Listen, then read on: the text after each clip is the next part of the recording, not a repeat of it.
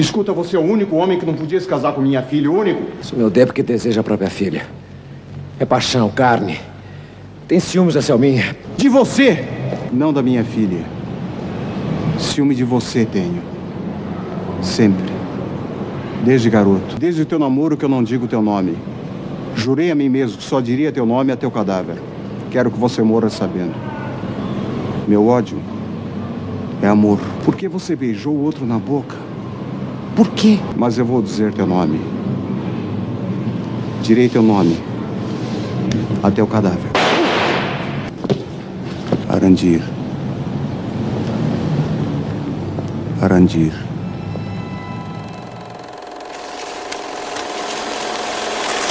Você ouviu o trecho de O Beijo no Asfalto, adaptação de Bruno Barreto para a peça homônima de Nelson Rodrigues. Eu sou Andréia de Oliveira. Eu sou Gabi Ideale. E este é o Livros em Cartaz.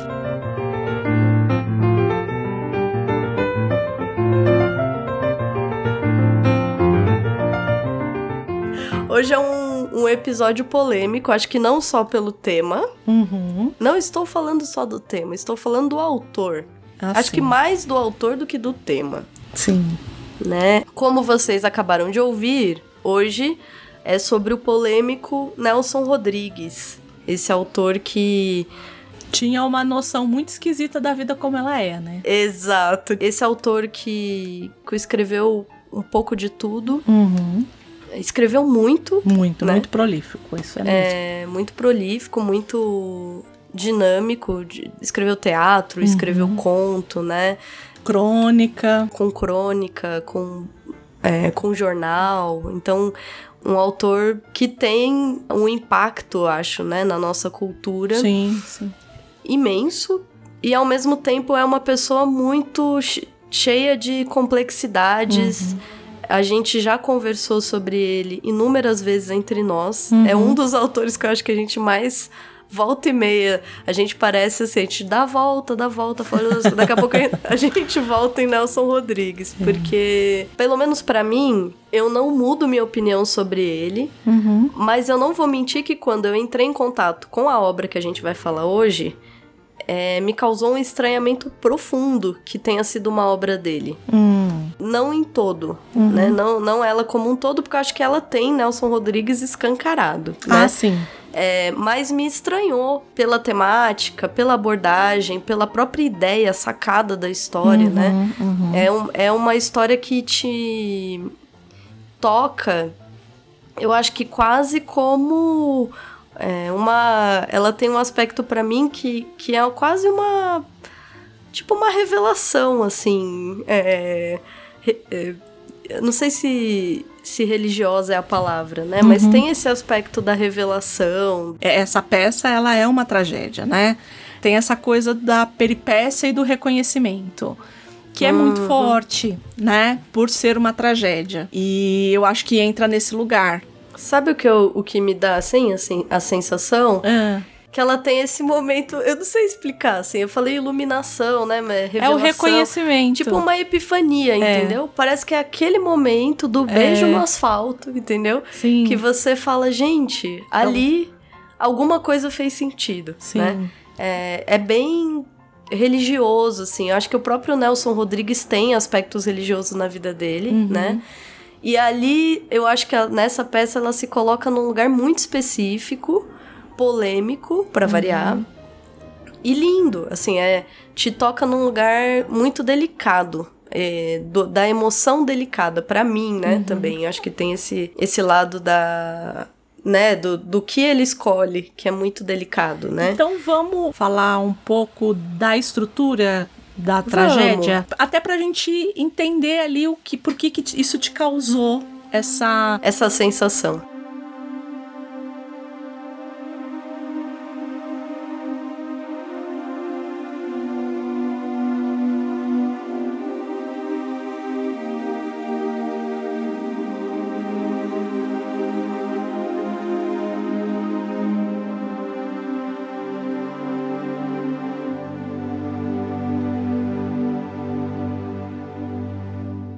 A gente já falou sobre o gênero dramático quando a gente falou lá no Shakespeare, mas lá a gente falou de comédia. Para os antigos, né, para a antiguidade clássica em específico, só existiam dois gêneros: a tragédia e a comédia.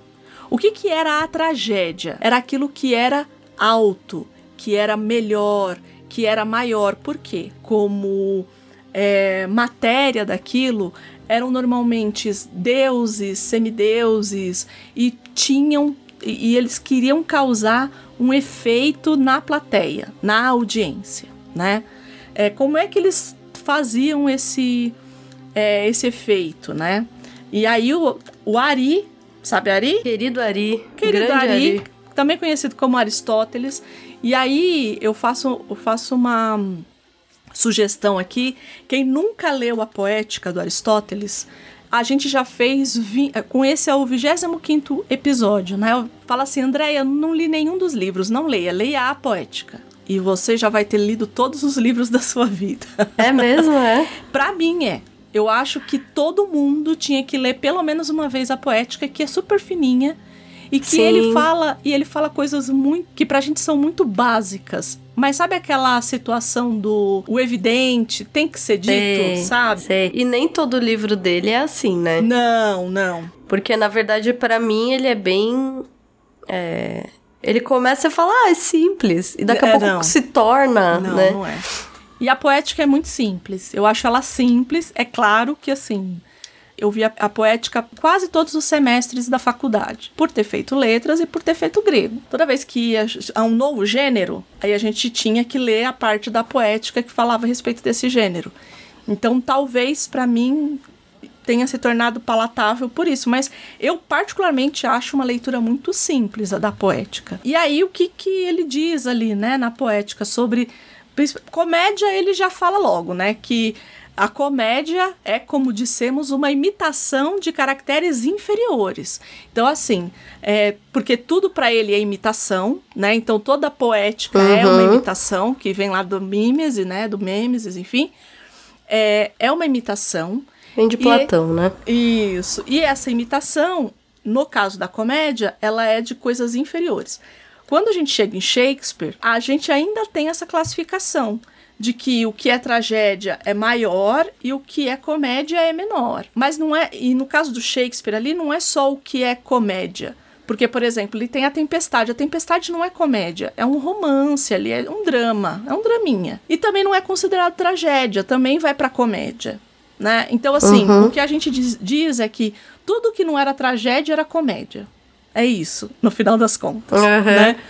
Então, o Aristóteles ele diz, né, que ele fala assim, né, que é uma imitação de caracteres inferiores, não é, não pela sua vileza, mas porque é ridícula. É isso que ele fala da comédia. A comédia é ridículo, é de seres ridículos. Mas o que, que é a tragédia, né? A tragédia é uma imitação de ação completa que forma um todo e tem uma certa extensão. Na verdade, pode ser um todo e não ter extensão. Ser um todo é ter um princípio, meio e fim. Ah, André, uhum. mas tudo tem isso? Tem.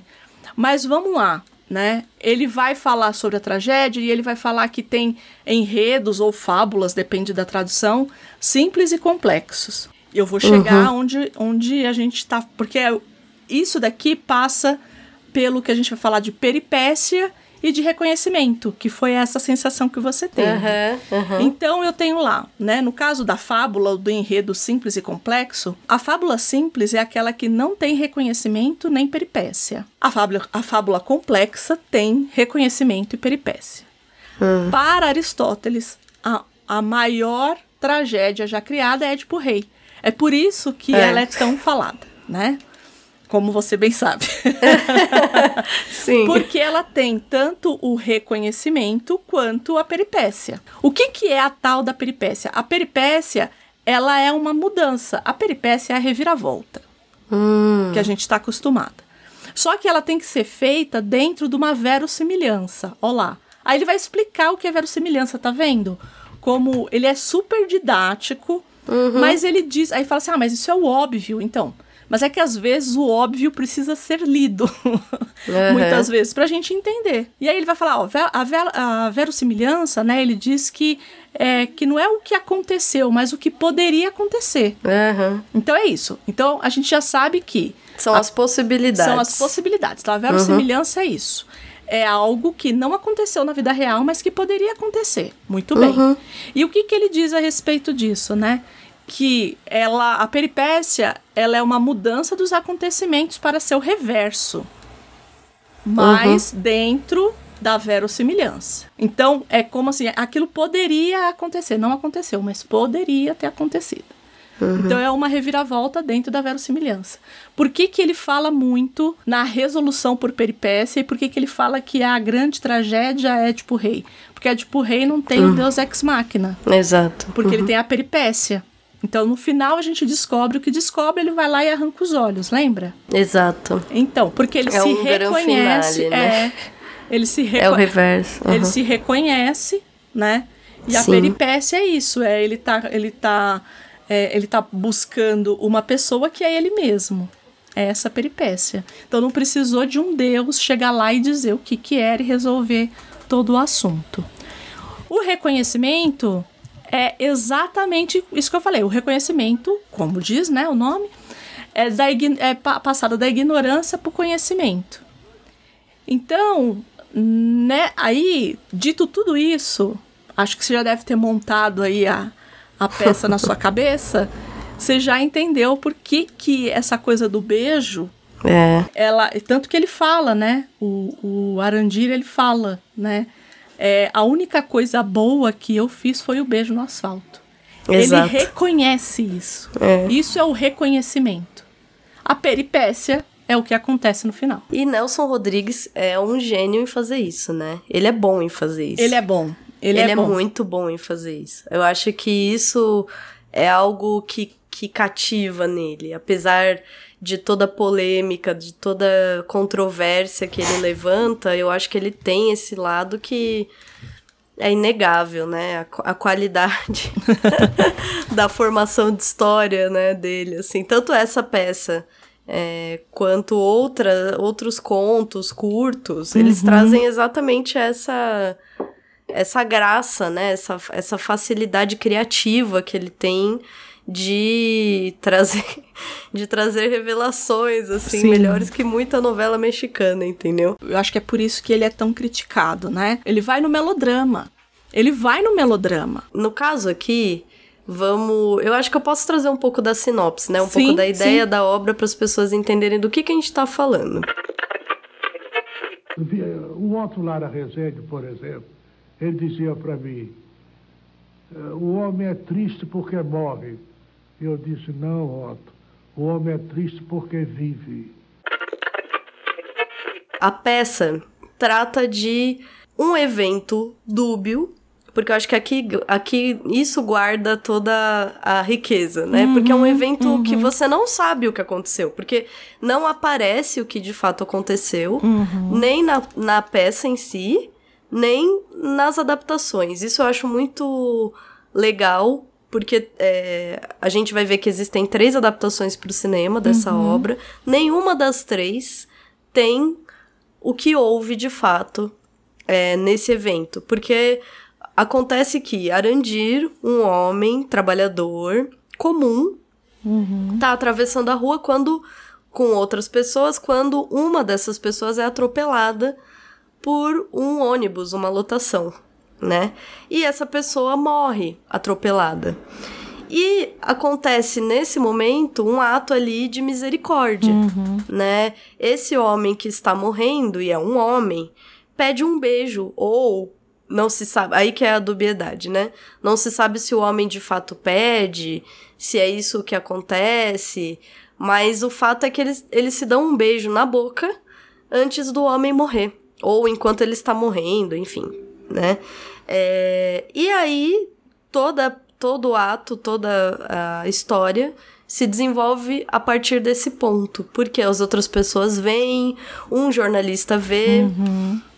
ele se dirige a uma delegacia e, co e começam Aí é, aí é interessante, né? Uma obra é, poderia ter sido escrita ontem, entendeu? Sim, sim. Porque ela é muito atual, assim, ela é atual num nível absurdo, porque esse jornalista que vê, ele vai a uma delegacia e compartilha com aquele delegado uma ideia de fake news. Basicamente sim. isso, assim. É isso. É uma ideia de uma fake news de dizer que aquele homem, na verdade, tinha um caso com esse rapaz que morreu ali e que ele deu esse beijo como uma despedida. E aí cria-se várias criam-se várias fake news em cima disso, né? Ah, matou o amante, não matou o amante, se matou porque era gay, não se matou porque era gay. Enfim, existe uma série de e é, é e é curioso, né? Porque o o Nelson Rodrigues, ele tem uma ligação muito profunda com o jornalismo, né? Sim. É, enfim, por pela biografia dele, a gente sabe, enfim. É, e não, ele é... colocar, e ele colocar, e eu entendo, e, e um, o Sapato Magaldi, né, é, uhum, fala isso, né, ele fala uhum. que, é, que o, o, irmão dele, depois a gente vai passar um pouquinho pela, pela biografia dele, mas é, ele diz que a tragédia, a primeira grande tragédia da vida do Nelson Rodrigues, que foi a morte do irmão, ele fala, o, ele fala que o Nelson Rodrigues fala para ele, é, o, a morte do Roberto nunca saiu de mim. Nossa, eu imagino.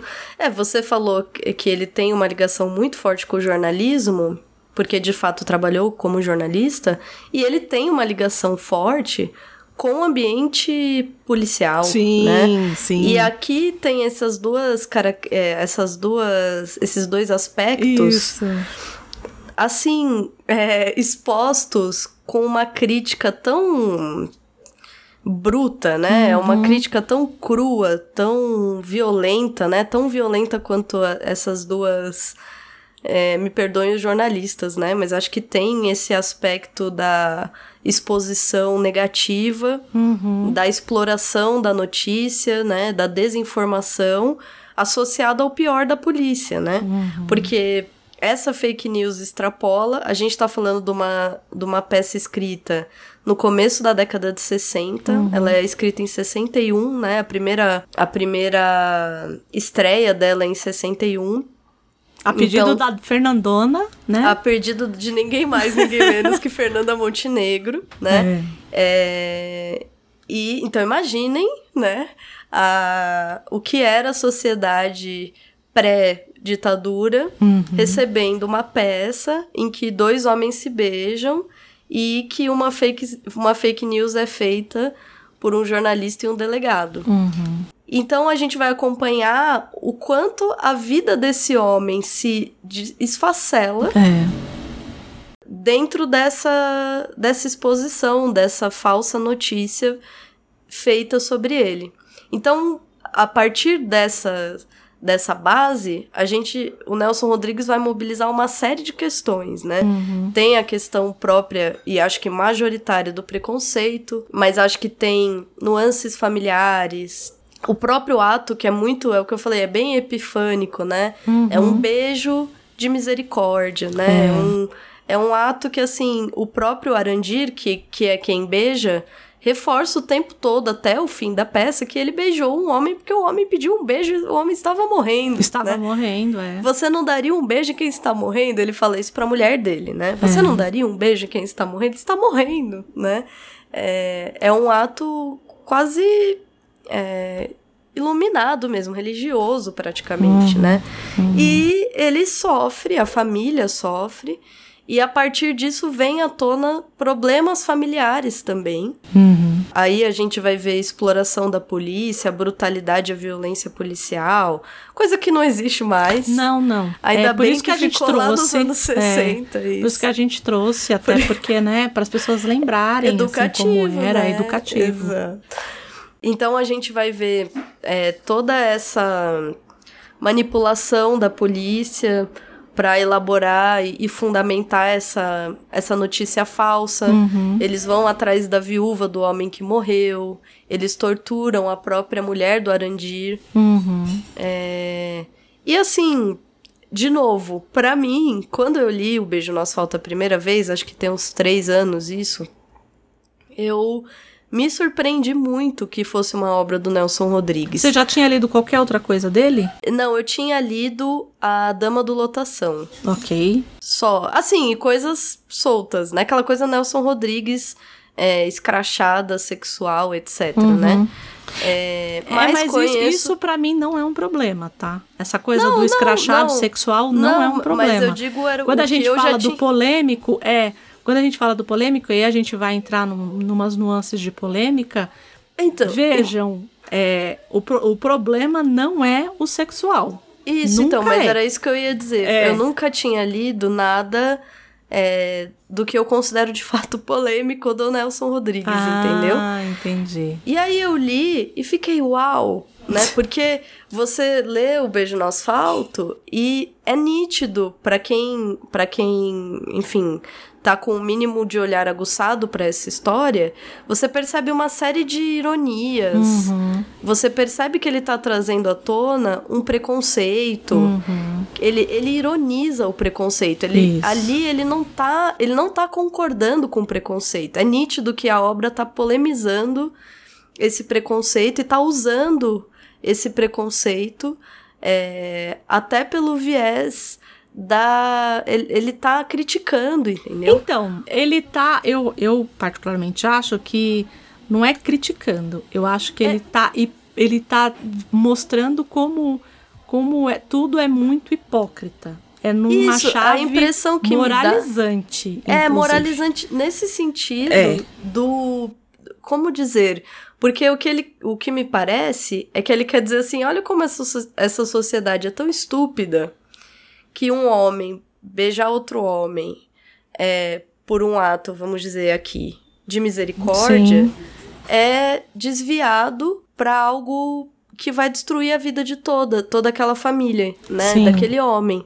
Então eu acho que é, é muito diferente do que a gente vê no Nelson Rodrigues polêmico, que eu acho que todos talvez estejam aguardando a gente meter o pau nele. que é, é, de fato, né? Nelson Rodrigues tem. é, eu acho que dizer que ele é polêmico, dizer que ele é contraditório é ser bondoso, né? Acho que tem momentos que de fato é intragável, assim. Uhum, acho que não é uma questão, como o André estava pondo, não é uma questão de, de ser depravado, não é uma questão de ser pornográfico, Uhum. né? Pornô chanchada fez parte da, da realidade do cinema brasileiro por décadas. Então, assim, isso não é uma questão. É a questão dele, dele mobilizar temas que. Gente, pelo amor de Deus, né? Ó, eu vou, eu É. vou ler um aforismo. Por o favor. o Nelson Rodrigues, ele tem um livro de aforismos chamado Flor de Obsessão, tá? Que é organizado, se não me engano, também pelo Rui Castro. O mesmo sujeito que escreveu uma biografia maravilhosa que eu não consegui terminar de ler. E eu não consegui terminar de ler porque também era do. Nelson Rodrigues. Mas, É, mas que escreve muito bem. Eu quero ler a da, a, a da Carmen Miranda. Eu fiquei com mais vontade de ler a da Carmen Miranda depois É, que eu né? li essa do Nelson Rodrigues. É, Mai, que escreve muito bem, mas ele que organizou os aforismos. Aforismos são esses. É, essas frases prontas que a gente meio que fala, que as pessoas falam assim, sei lá, é, atribuem, né? A Clarice Lispector, uma época, estava super em moda na, na internet a frase da Clarice Lispector, aquilo é um tipo de aforismo, né? Às vezes não sendo ou sendo da Clarice. Mas o que, que ele fez? Ele pegou e organizou esses aforismos. Um dos aforismos que eu acho que é o que, pra mim, é o que eu, eu toda vez que eu leio o Beijo no Asfalto, é o que eu consigo internalizar como sendo o aforismo que, que faz com que ele com que ele tenha escrito isso é o seguinte: Toda família tem um momento em que começa a apodrecer. Pode ser a família mais decente, mais digna do mundo. Lá um dia aparece um tio pederasta, uma irmã lésbica, um pai ladrão, um cunhado louco, tudo ao mesmo tempo. É, quando a gente diz polêmico, é isso, né? É, hoje, talvez, e eu acho que é esse o grande valor da obra de arte, né? é a gente ter outras visões e outras leituras do beijo do asfal no asfalto. Uhum. Mas eu acho que a gente. Ah, André, mas você tá lendo o, o autor pela obra? Né? É que é problemático, né? É Nelson muito Rodrigues problemático. É problemático gente. Por exemplo, vou como, falar né? um outro aforismo dele, que esse, para mim, é o mais difícil, assim, de, de encarar, assim, né? É, na mulher, certas idades constituem, digamos assim, um afrodisíaco eficacíssimo. Por exemplo, 14 anos. Ai, gente, não tem nem o que comentar, né? E André? essas. E aí as pessoas falam assim: ah, mas você tá lendo o, a obra pelo autor? A primeira coisa, a primeira coisa que quando começa o beijo no asfalto e a gente vê, né? Acontece tudo isso, porque o Arandir tá junto com o sogro. E o sogro vai até a casa da, da filha para avisar que o marido tá na delegacia, foi detido. É isso. É, a primeira coisa que a gente, a gente percebe, assim, existe uma aura do tipo: esse pai tem um desejo incestuoso pela filha. Exato. é. E O, assim. que, o clima que se cria é esse, né? Exato. Mas aí, aí as pessoas falam assim: ah, mas imagina. Eu falo assim: então, é claro que isso ia acontecer porque é uma temática recorrente. Isso que eu ia no- falar. no exatamente. Nelson Rodrigues. Pra gente vai falar, ah, imagina, você tá exagerando, É. não sei o quê. Incesto, incesto, você vai ver em Sete Gatinhos. Ó, engraçadinha. Acho que não sei, não sei se você já leu, enfim. Não. Engraçadinha, ela tem um, ela tem um primo que ela começa a ter um relacionamento sexual com esse primo e ela descobre que esse primo não é primo, é irmão. Então, Hum. assim, é, é tudo muito nessa chave do dessa família que é sempre na- nessa chave moralizante, entende? Do Aham. tipo, olha, a vida é isso aí mesmo, que é a história que eu brinquei no começo da vida como ela é, né? É, a Sim. vida é isso daí mesmo, mas ele, o, né? pra Pra ele, ele. mas é, mas assim, aqui, porque na zona na zona, na zona sul, né, onde tudo é degradado, onde Não, as coisas acontecem, fora que, nessa assim, classe média. Exatamente, né, era isso que eu entendeu? ia falar. Eu acho que além de tudo, É. porque aqui a gente tá tangenciando a questão, né?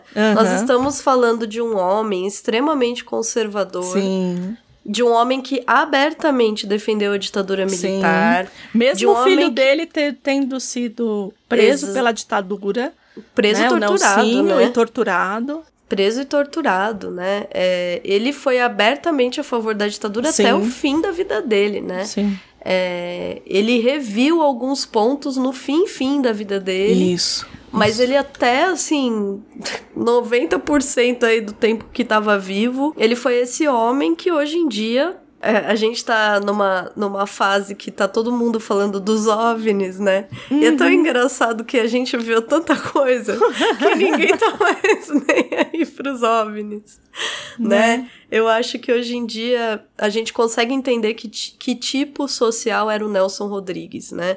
O, é um homem que, é, sem dúvidas, estaria numa, numa, num, as- num, num espectro político conservador, à direita, né? Então, é por isso que, repito, né? Quando eu peguei a obra, eu me assustei. Porque eu falei, ué, como assim? Isso aqui é Nelson Rodrigues? Porque é linda, né? Você não tem como dizer que não é uma obra bonita. É muito bonita. E, e, da- e do ponto de vista é, do ponto de vista é, literário, né? Uhum. Ela quebra com. Ela, ela traz muitas inovações. Sim. Né? O Então, própria, a própria estrutura do que você Isso. trouxe pra gente da tragédia, eu acho que já mostra. Sim. Primeiro que assim, a gente começa com o ápice, né? Sim. Assim, eu acho que assim, a primeira cena, a primeira cena da peça, pra quem não leu ou não teve contato com a adaptação, é dentro de uma delegacia. Isso. É impressionante, né? Então, A e, prim- e não apresenta a personagem principal, que é o Arandir. Exato. Já, já apresenta o delegado e o jornalista já de conluio ali pra Coitado, né? E o que é, parece. Você pega a história em média reza, assim, né? Você pega a história no caminho. Isso, assim. isso aí. E, isso aí. e. Eu trago grego, a pessoa traz latim, é isso aí, viu? Então, Pra ouvindo- esse programa vai? Não sabemos. Não saber. Vamos terminar em qual, em qual lugar, não saber. Mas você pega a obra no meio. E, e, e, ao mesmo tempo você já começou no clímax. A impressão que dá é que você já tá no clímax. E ele sobe esse clímax até o fim. Até o final, né? Ele aguenta esse, essa, você lê a obra toda tensa. Isso. É impressionante. Termina tenso. E, e termina ainda mais tenso. Você fala assim: não, não tem como piorar. Porque a, a, a situação vai aumentando. E tem, fala, "Não, sempre tá." tem. Sempre tem como É, piorar, e, né? e ele é, e ele é tão bom Ele na é bom. condução disso que você não sabe como vai terminar. Vai te dando um negócio que você fala assim: ele vai se matar? Ele vai no sei o quê. Que- Porque você vai falando, meu Deus, o que, que vai acontecer? O que, que vai acontecer? você não vê como uma solução. Você sabe que uma solução boa não vai ter, Uhum, entendeu? Tudo vai dando errado, tudo dá errado. A mulher termina com ele, é, é torturada pela polícia, ele perde o emprego, a. A cunhada a vai querer cunhada dar pra vai ele. lá. Oh, com perdão da palavra. Opa. Olha, nosso Rodrigues que ele faz.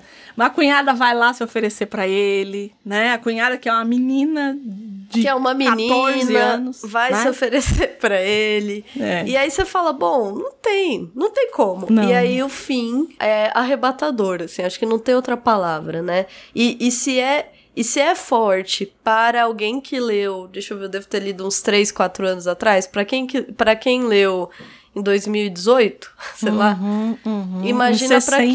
61. Exato, imagina pra quem lê ou entra em contato com essa obra na década de 60, na década de 80, que tem uma excelente adaptação. Sim. sim. É, é chocante, assim. Você termina e você fala, Nelson Rodrigues, olha, não sei, mas só essa obra aqui ela já tava. Não é. tivesse produzido mais nada, você- eu teria uma outra visão sobre ele, entendeu? Entendi. Porque. É, Sim, eu eu acho acho, que que, tem- tem, eu acho- problemas. Tem, tem, tem. É problemático. É, eu, eu não tô dizendo que é uma obra marav- é, perfeita, tá? Mas, mas de fato, nem, nenhuma é. Mas eu acho que a leitura, a, a estrutura, a própria. O que a Andrea tava falando, né? Sobre as inovações de escrita, é, a própria, o próprio tema.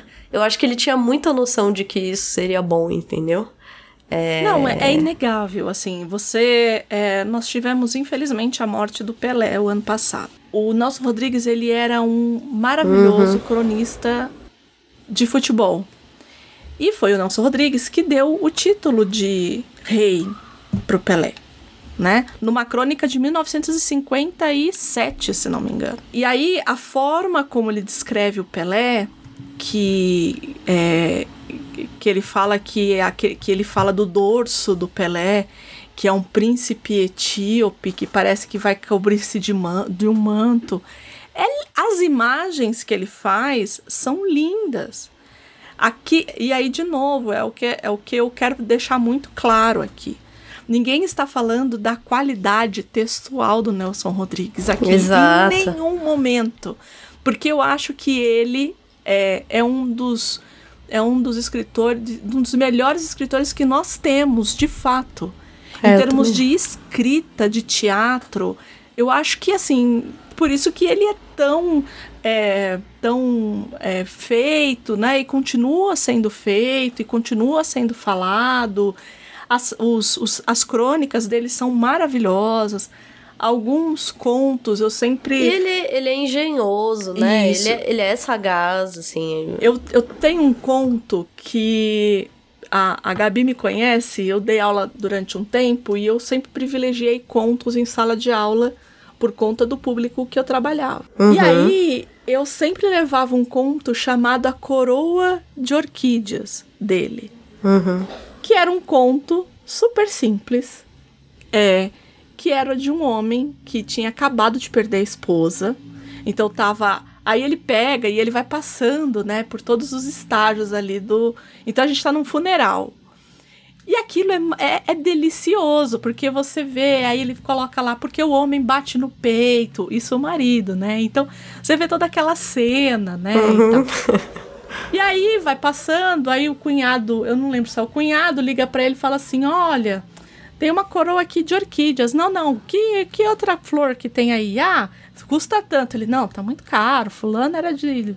Era uma pessoa simples, não vai querer uma coroa dessa aí. E aí, não, traz outra aí. Ele pega e traz uma das flores mais. Assim, mais simplinha. Lá pelas tantas. Apare... E nessa época, né, os velórios eram, feito em ca... eram feitos em casa. Uhum. Então, só para ficar claro. Aí, aí o que que acontece? Aparece uma coroa de orquídeas, dizendo do seu para sempre fulano de tal.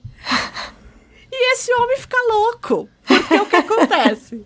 A santa, que ele tava dizendo que era santa, tava traindo ele com o cara da coroa de, de, de, orquídeas. E aí, no final, tá ele matando a morta. Exatamente isso. Mata. Ele pega uma faca na cozinha e ele pega e vai apunhalar a morta dentro do caixão.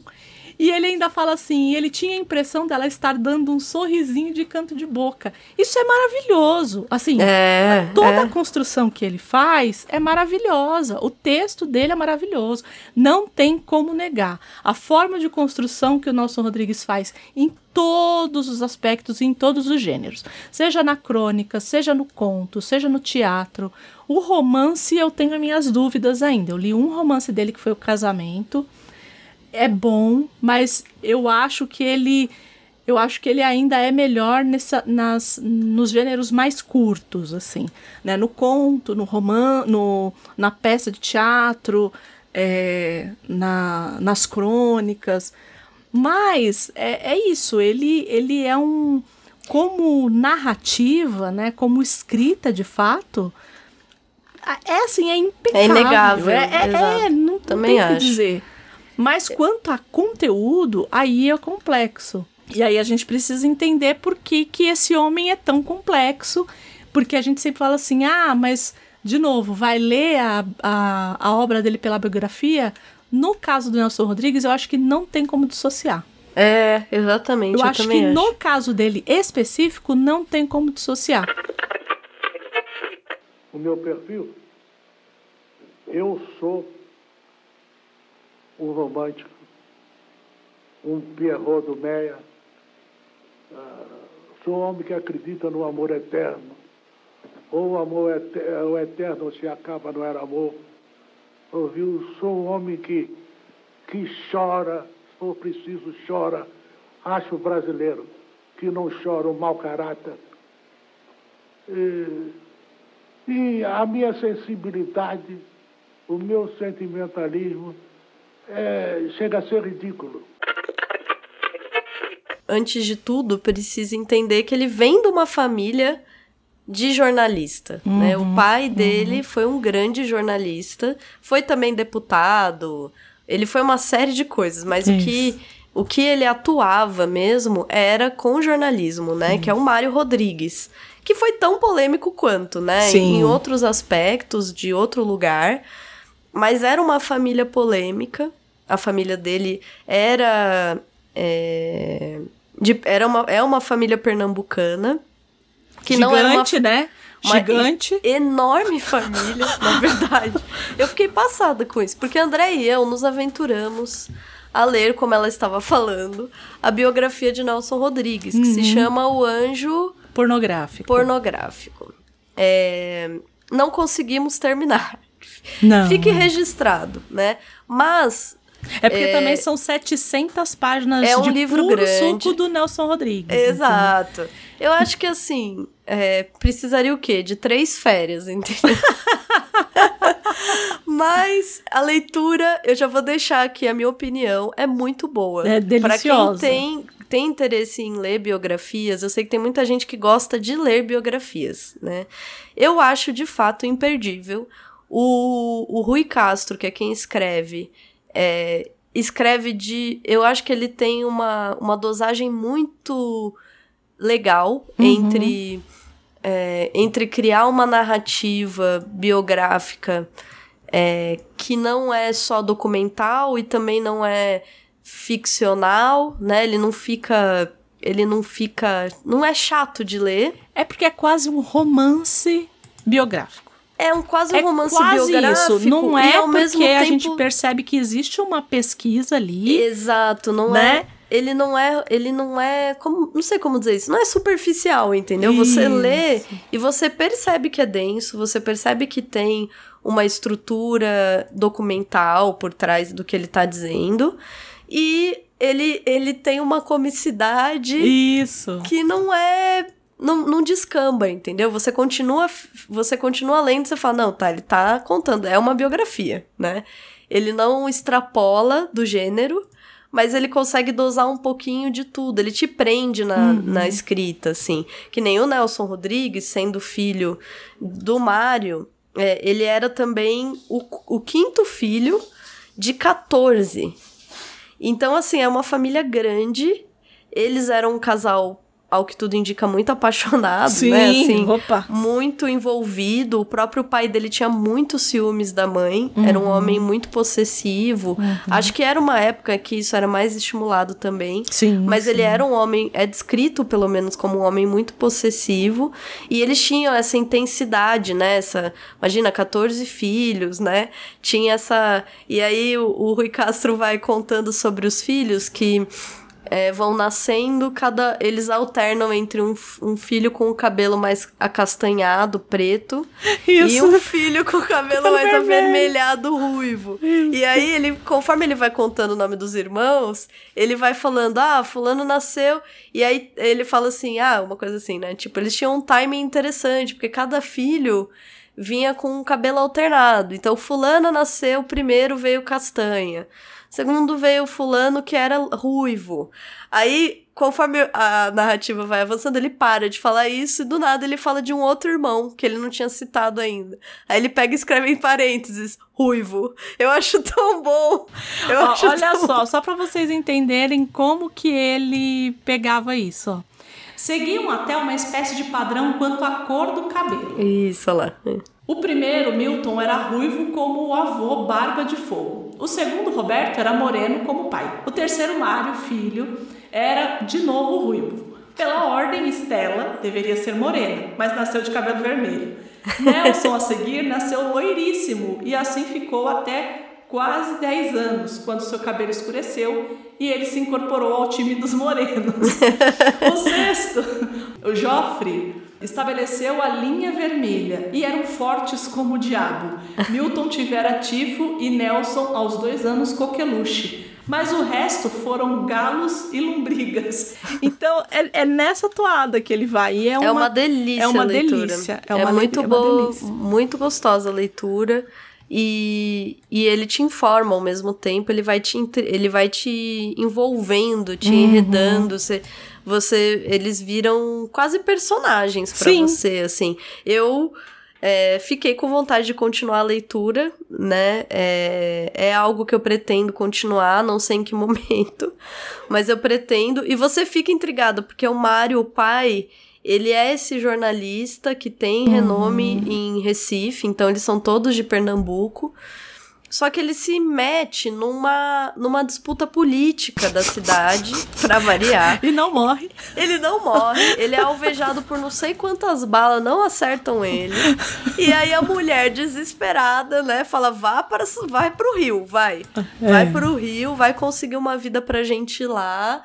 Ele ele vai, consegue alguma coisa, mas ele quer voltar pra Recife, eles conversam de novo, ela insiste e aí a família se muda definitivamente pro Rio de Janeiro em 1916, né? É, o Nelson nasce em 1912, ou seja, com quatro anos de idade, ele se muda para o Rio de Janeiro, né?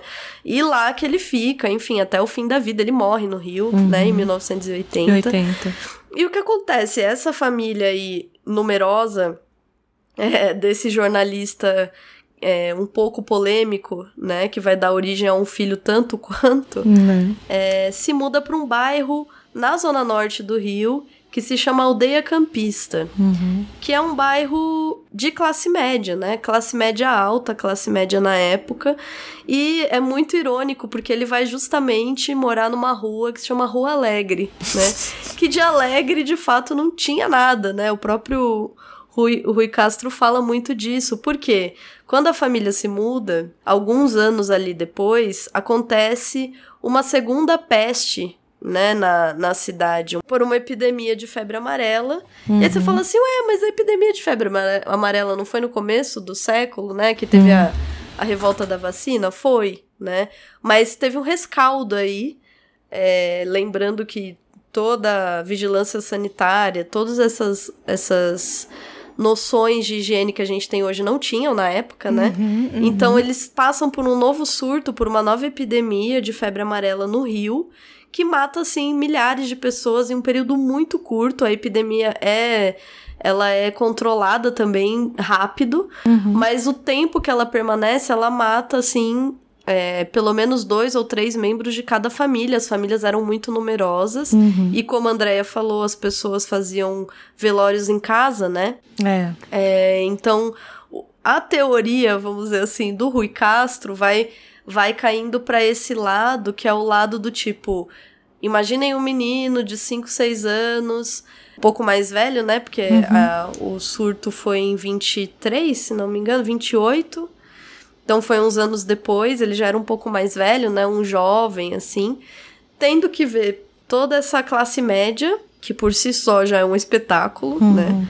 Eu, como vinda da classe média, sei muito bem. Eu reconheço a pessoa da classe média. A pessoa assim anda, eu já falo, ixi, né?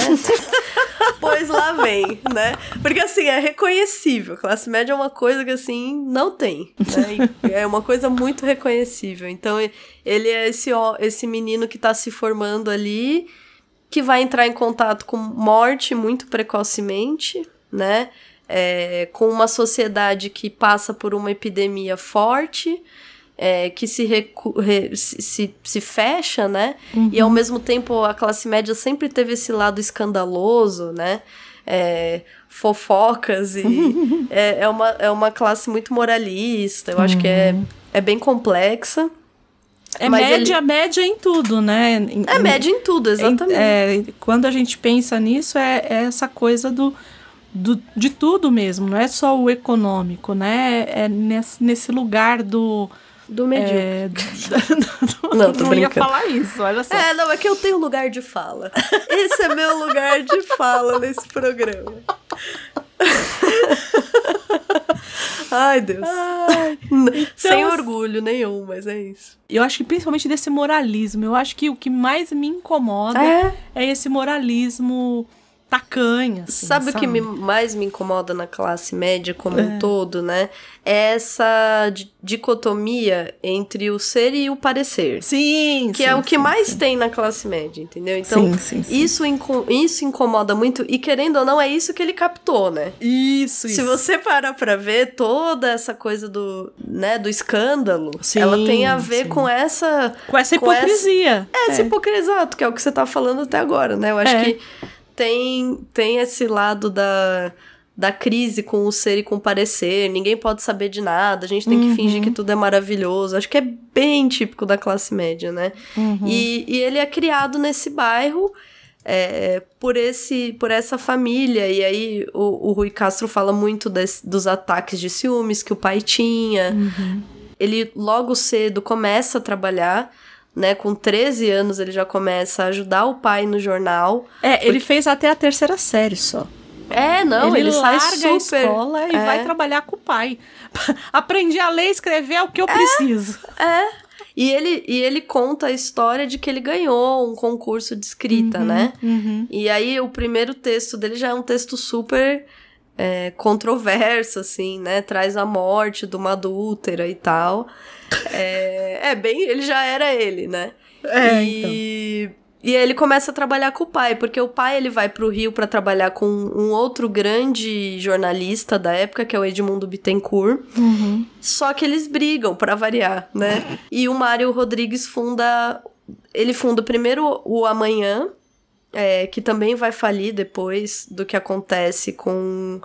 Acho Roberto, que é nesse, né? né? que o que acontece. Eu acho que é nesse que. Uhum eu não lembro agora se, se é nesse ou no segundo jornal.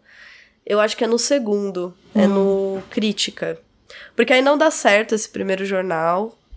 É, na verdade, ele perde a sociedade, se não me engano. O Mário perde a sociedade. É uma pessoa bem organizada. Você per- Super. percebam que o pai do Nelson Rodrigues também era uma pessoa bem organizada. Então ele perde, acho que a sociedade do amanhã e ele abre o, o Crítica. E nos dois jornais, o Nelson já trabalha é, na, na seção de crimes. É, E da, da ambos- crítica policial. Exato. E nesse, nesse caso, tanto um jornal quanto o outro, é, os dois eram, eram jornais sensacionalistas, entendeu? As notícias. Você não vai lembrar. Para as pessoas da minha geração, era tipo NP, mais conhecido como Notícias Populares. Você conheceu Notícias Populares? Não. Não. Notícias populares, a gente falava assim que quando você pegava o jornal na banca, você torcia, saía sangue. Era esse, era essa a imagem que todo mundo tinha desse jornal. Nossa, gente. É. Mas esse jornal, isso eu preciso dizer. Esse jornal eu acho que ele tem a melhor primeira capa do impeachment do Collor, quando teve o impeachment do Collor. É uma capa inteira de- do Collor de lado, assim. Então você pensa no nariz do Collor, né? Ele de lado, assim. E escrito bem grande assim, fodeu. Sensacional. Ó, esse tipo de jornalismo faz tanto sucesso até hoje que é o equivalente a um Datena, entendeu? Isso, isso. Ele, ele- o Nelson Rodrigues ele fazia às vezes de um Datena, assim, porque Isso. era esse sensacionalismo criminal, era fake news, é o causar intrigas, entendeu? É explorar esse sofrimento, esse escracho, essa É que, Essa- Então, é que foi, foi sendo. A, a gente foi escalando, né? Porque primeiro era no jornal, aí depois foi pro rádio. Aí no rádio tinha tanto o Afanásio Jazade, que eu acho que você não deve nem saber quem é. não.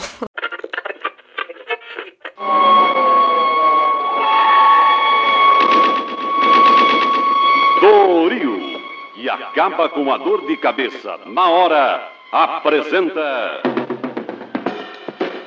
Plantão de Polícia, com Afanásio Jazade, o repórter policial mais bem informado da cidade. E o Gil Gomes. Agora, na Rádio Globo. Ronda 1100.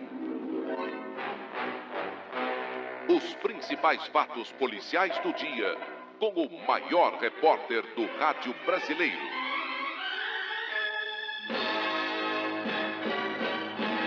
Gil Gomes.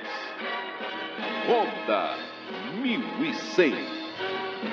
Boa noite.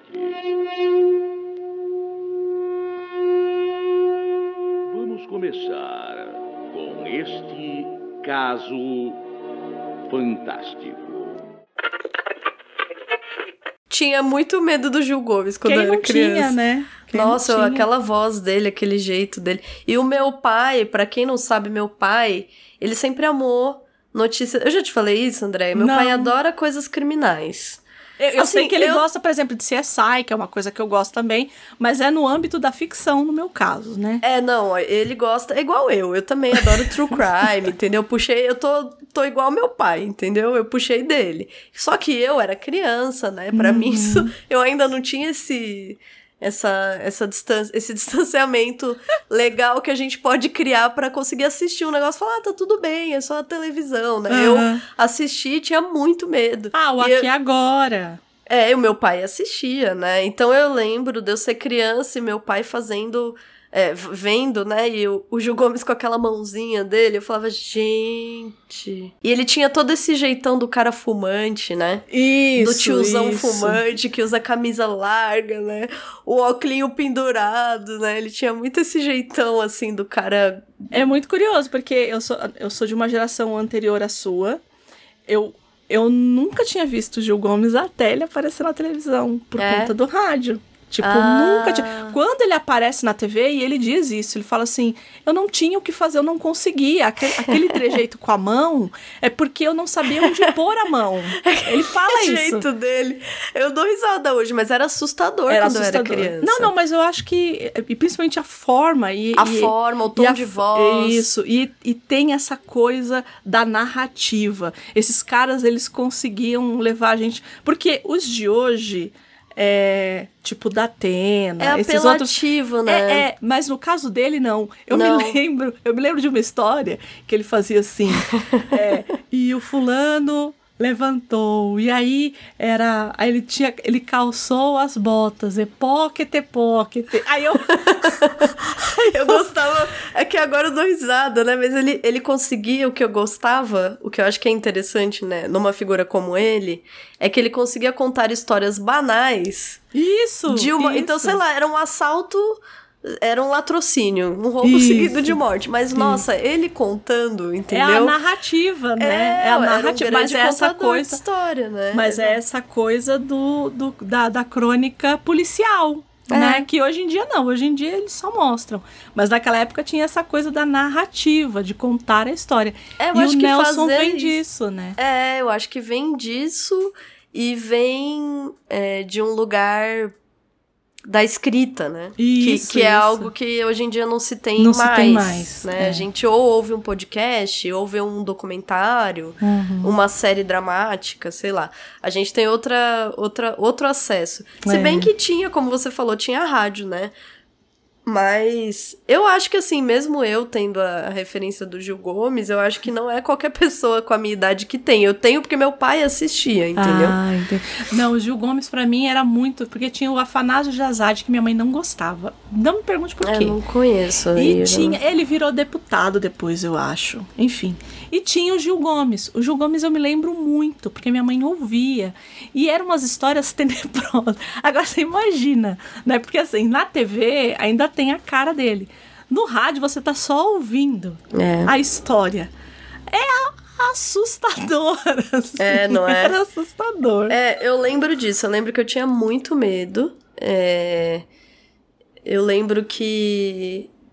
Por exemplo, eu tinha, acho que mais. Eu tinha mais. Eu não, não, não tenho dúvidas, eu tinha mais medo dele do que do Linha Direta, por exemplo. É que entendeu? linha direta já tinha aquela roupagem Globo, né? Exato. E o Ele- apresentador, ele era engomadinho, entendeu? Isso, isso, Tinha essa isso. coisa. O, o, o Gil Gomes, ele era Não, um Gil Nelson Gomes. Rodrigues, Era. entendeu? Era, era. Era, Era o Nelson Era Rodrigues, é aquele cara que tá com você no bar sentadão, entendeu? é isso. Fumando, falando qualquer porcaria, entendeu? É isso. E eu acho que o Nelson Rodrigues é esse esse tipo de, re, Mas de é um repórter, tipo, vamos é um dizer assim, esse tipo, de- muito específico de jornalista, né? É, assim, ele, ele é um cronista, né? Eu É. acho que o Nelson Rodrigues tem um pouco. É, isso que é legal. Ah, eu, Uhum. eu, eu amo falar essas coisas no Brasil, porque eu gosto, eu gosto da nossa mescla, né? Tem Uhum. uma mescla aí, porque ele é meio cronista. É, me lembra a coisa do João do Rio, por exemplo, né? Que é essa coisa da crônica da cidade, ele é super urbano. é, tudo que ele traz. É que o João do Rio, ele é poético, né? Exato. Então, mas eu acho É. que o Nelson Rodrigues, por isso que ele, é, querendo ou não, apesar do jornalismo, ele escreveu peça. né? Sim, sim, Ele sim, sim. escreveu contos. Então, assim, ele tem o que literário. Para além Ah, da- sim, do jornalismo, ele tem o que literário que. Por isso tô falando, me lembra, né? Não, não é a mesma coisa, é óbvio, né? Mas me lembra, então tem um pouco de tudo, né? Tem a Sim, coisa da sim. violência, ele é super moralista, mas ele também escreve bem, aí ele conta bem a história, porque É, o Beijo no Asfalto é uma história bem contada, né? Nada mais, É isso. nada menos do que uma história bem contada, né? É, e eu acho que é isso, ele vai, ele vai, ele vai se criar, vamos dizer, numa sessão de, de crimes do jornal. Ai, meu Deus. É, aí você fica pensando, poxa, a pessoa podia ter aprendido na vida.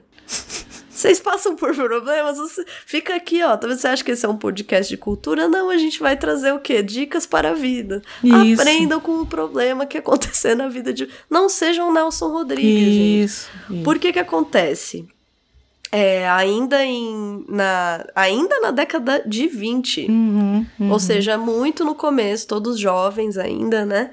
O, o jornal do pai, a- o Crítica, noticia o, a separação de um casal de socialites ali, né? De, de pessoas da sociedade aristocráticos ali, pessoas ricas ali da, do Rio de Janeiro. E isso, pra época, é muito complexo. Primeiro porque não havia desquite, não havia divórcio. Era escandaloso se divorciar, né? Então, para a época, era muito complexo se divorciar. E o jornal era sensacionalista, a notícia foi dada de uma forma sensacionalista, insinuando traições, in- insinuando trocas, né? E a, a mulher, a, o nome dela era Silvia Serafim, vai até a, a redação e atira no Roberto, no irmão do Nelson. Foi pra matar o pai. Ah, foi pra matar o pai. Foi pra matar o pai, que era Porque, dono do olha jornal. que tragédia, gente. É, foi céu. matar o eu pai. achando que era ruim, né? É pior do que eu tava imaginando. pior. Eu pensei que era o Nelson que não, ela era achava. pra matar o pai e falou assim: ah, Ah. mas não, tá, não tem o pai, tem aqui o irmão mais velho. Ah, você é o irmão mais velho? Pei em você, entendeu? Foi Nossa. isso. O Robe- Aí foi o Roberto. Nossa, é, não. E aí, né, matou. Entrou lá, deu dois tiros, três tiros, não lembro Uhum. agora. Se vocês digitarem no Google, tem a notícia. É muito trágico. Tem um linha direta. A gente acabou de falar da linha direta. Ah, tem um é verdade, Linha tem direta, um linha direta justiça, sobre- que tá, sobre que tá inteiro na, no YouTube. Não é pirataria, tá no YouTube, não fui eu que coloquei lá. Mas tá lá no YouTube. Você não se responsabiliza Não me responsabilizo, só tô avisando que tem. por sua própria conta, né? A própria conta e risco. Mas tá lá, falando a respeito desse caso específico. É, né, de- acho- do que, e dos, dos desdobramentos dele, né? Eu acho super trágico o que aconteceu. Sim, sim. É, o pai, o Mário, morre alguns meses depois, Uhum. né? É, aí sempre fica aquela coisa, né? Eu sou médica, não posso, não posso confirmar, porque eu, eu vai contra né, minha formação. Mas eu acho que sim, de fato, possivelmente isso abalou muito a família, Uhum, né? É uma tragédia inimaginável, não consigo nem imaginar a repercussão, por exemplo, dentro da família, o quanto a mãe pode ter culpado, né, o marido, o quanto o próprio pai não pode ter se sentido muito Ser culpado, é. muito culpado, né? É, e está envolvido é, num sensacionalismo, numa Sim. Mas veja, mas veja só. Também tem o lugar que eu acho que é, o, que é mais ou menos o lugar deste jornalista que a gente vê aqui na peça, do cara que desvela essa hipocrisia. Uhum. Entende? Então também tem esse lugar, porque tudo É que acaba. ele é dúbio, né? É, é uma crítica? É uma crítica também. É. Mas se você olhar pelo outro lado, é essa coisa do cara que desvela toda a hipocrisia. Porque é exa foi exatamente isso aqui que É. aconteceu ali, né? Enfim. É, eu acho que. Eu acho que é um dos episódios mais marcantes da vida do, Sim, do sim. Nelson. Com É, certeza. é, e a gente brincou sobre aprender, mas não deixa de ser. é, de causar estranhamento, de ser esquisito que uma pessoa que passe pelo que passou, dentro da própria família e, e da forma trágica, né, que isso se desenvolveu, que ele tivesse permanecido. É, escrevendo o que escrevia ou permaneceu né, nas áreas que, que, que já estava, né, de, de crime, de sensacionalismo midiático, de polêmicas e é, atitudes controversas, né? É, é, É por isso que eu acho que tem muito esse lugar do, do jornalista que desvela. Uhum. Por mais É, que a do- gente. do é, inf- por mais do que tem- informa, né? Isso. Daquele que- não, é mais do que informa. Porque, por exemplo, É o furo. É, é, é, então, porque nesse caso específico, é, ele desvelou a- uma hipocrisia que estava acontecendo. Todo mundo achava que eles estavam casados, como se alguém tivesse alguma coisa a ver com isso, mas todo mundo achava que eles estavam casados e ele vai lá e diz que eles se, sepa- se divorciaram, se separaram, Se se, desquitaram. desquitaram. Então, eu acho que tem isso, essa coisa do desvelamento da hipocrisia, entende? E eu acho que ele fica um pouco nesse lugar. Por isso que quando as pessoas falam assim, ah, é uma, é uma, é uma crítica do jornalista, é também, né? Mas não é só, porque tudo acontece por conta desse jornalista também, no, tanto na peça quanto aqui, né? É, é a polêmica. É. Eu, eu acho que é a o grande dilema até do jornalismo também, né? Eu acho é. que é complicado. É, Talvez complicado. hoje em dia a gente fala muito de fake news. Sim, né? sim Hoje em sim. dia, sei lá, os últimos 10 anos, talvez, sei lá, 5, 10 anos, é, a gente não para de conversar sobre notícias falsas. Sim. Tem sim. site sobre isso, tem, é, sei lá, congresso sobre isso, especialistas em fake news, livros sobre isso. Mas, Mas isso sempre existiu, né? você sabe da história da, da guerra no Japão? É, da Segunda Guerra? Hum, Bom, Hitler perde, né? sim. Japão perde. E existia um grupo aqui no Brasil de. Como dizer? Patriotas, patriotas japoneses. Hum. E eles criaram fake news de que, na verdade, o Japão ganhou a guerra. E de Ah, que era não, uma sabia. grande mentira. De que era uma grande Olha mentira.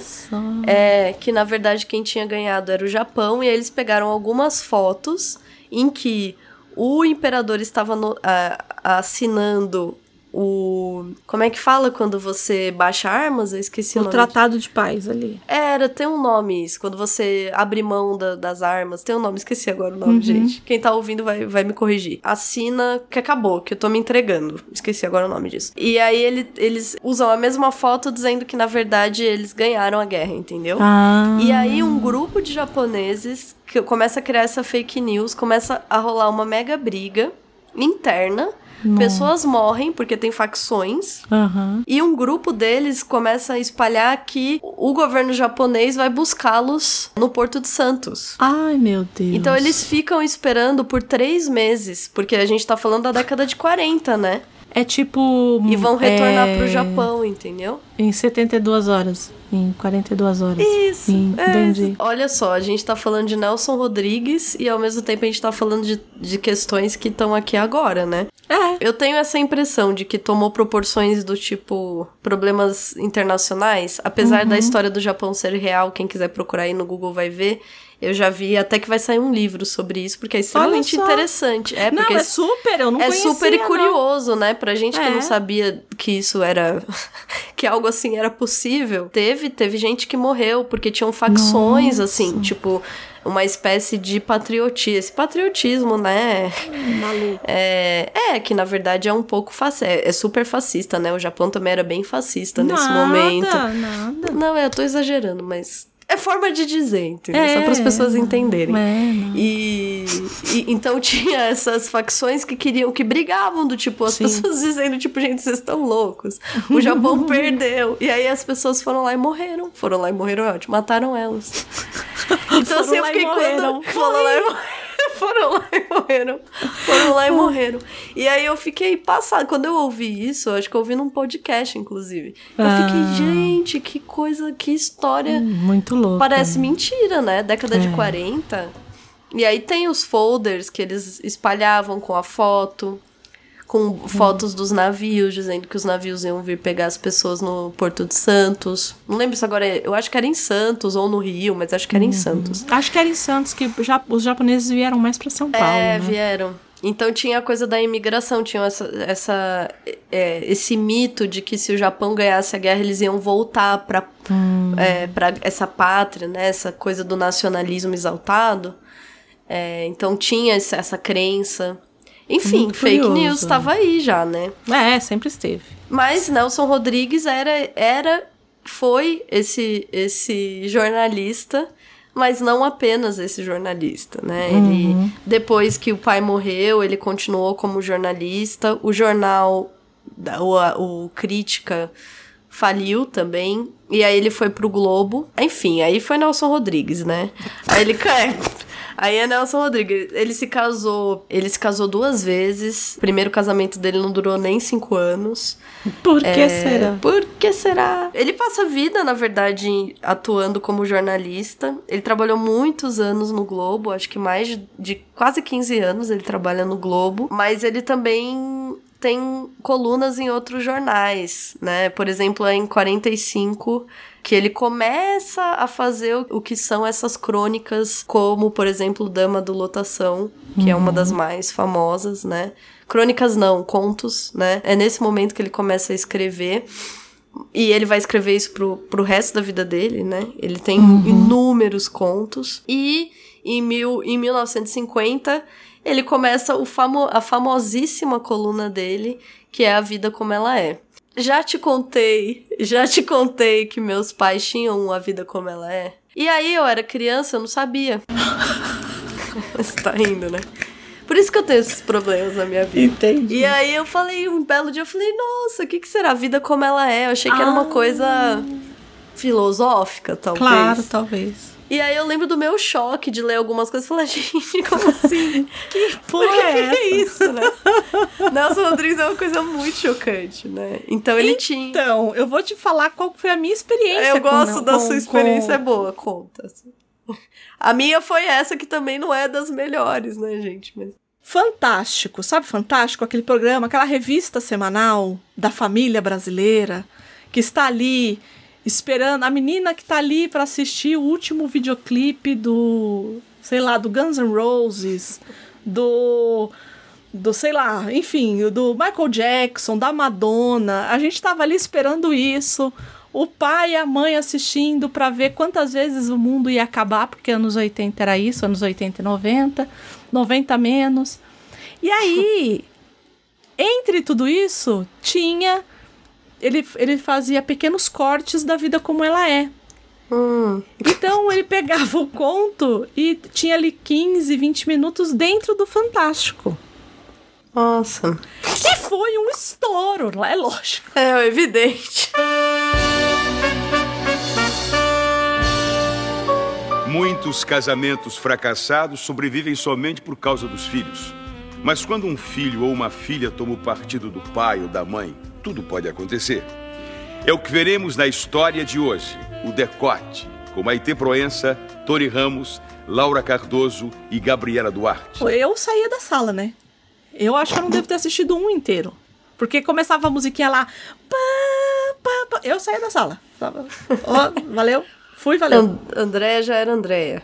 André já era André. Eu vou ficar aqui passando vergonha? Eu não. Só tinha uma televisão naquela época? Não dava, gente. É, então, no meu caso, eu só entrei em contato com essas maravilhas é, da nossa, da nossa, da nossa, do nosso país, vamos dizer assim, já quando eu tinha, sei lá, é porque eu ficava muito na casa da minha avó. Já não é a primeira vez que eu falo isso aqui, né? sim, sim. E minha avó era uma mulher muito noturna. Minha avó assistia muito filme, ficava com a TV ligada até, tipo, três da manhã assistindo TV e tal. E aí a gente ficava junto, né? Então eu lembro que tinha um. Tinha um momento que passava, sei lá, eu não lembro todos os programas. Tinha, tinha o Telecine, por exemplo. E aí tinha aquele corujão. Sim. Ah, mas o Corujão passava os filmes mesmo. E aí eu lembro de eu assistir o, Dom- o Dama da Lotação. O filme, no o caso. filme, é. Claro, não, não a vida como ela é, mas eu lembro de eu assistir o Dama da Lotação e de eu ficar assim, pra mim, Horrorizado. aquilo, pra mim, aquilo era um pornozão, tipo, É. nível máximo, entendeu? Era um nível máximo. Eu lembro que eu assisti e falei, gente, as pessoas transam no ônibus. Eu lembro que eu fiquei muito chocada. Eu devia ter, sei lá, uns. eu tinha uns 12 anos, sei lá, uns 11, 12 anos. Eu lembro que eu fiquei tipo, meu Deus, e a minha avó, tipo, não, é pra você falar que você vê esses filmes, não sei o quê. E eu, tipo, sem entender nada, sabe? Vendo lá assim. Essa é a vida do brasileiro, gente. Então, você sabe que eu não vi nenhum desses filmes. E... você não viu? Então, Não, aí, tá vendo, não vi. André? Não vi. E a gente tenho... não é da mesma geração, mas. Eu tenho, eu tenho uns. É, meu Cada irmão uma fala entra em muito. Porque eu, eu sempre falo isso. É, é, minha, minha mãe era muito pulso firme para algumas coisas, né? Então, eu tenho algumas coisas que, assim. é, já, assim, existem filmes que a gente assiste hoje que tem coisas muito piores ali, né? Claro, então, é isso que eu tô Mas, falando. tipo, Sete Gatinhos, a vida é o A Dama do Lotação. Eu É. nunca tive coragem de assistir. Assim, porque É eu porque, penso, na eu penso, verdade- eu acho que eu estou fazendo alguma coisa errada. Exato, mas a, a impressão que dá o filme é todo assim também, entendeu? você assiste o então. filme e a impressão que dá é que você tá assistindo algo. é muito louco, não é né? pra você ver. Que não é pra você ver, Exato, exatamente. por isso que eu parece... é isso que eu tô falando. As cenas, se você parar pra, pra ver, assim, eu nem sei, talvez tenha completo no YouTube hoje em dia, Uhum. entendeu? Ah, com certeza. Porque certeza, que a Canal cena Brasil, não é, exato. Assim, comparado com o que a gente é exposto hoje em dia. Sim, sim, com isso série assim, tal, era, é é de rir, entendeu? Você Isso. assiste, você dá risada, entendeu? Isso.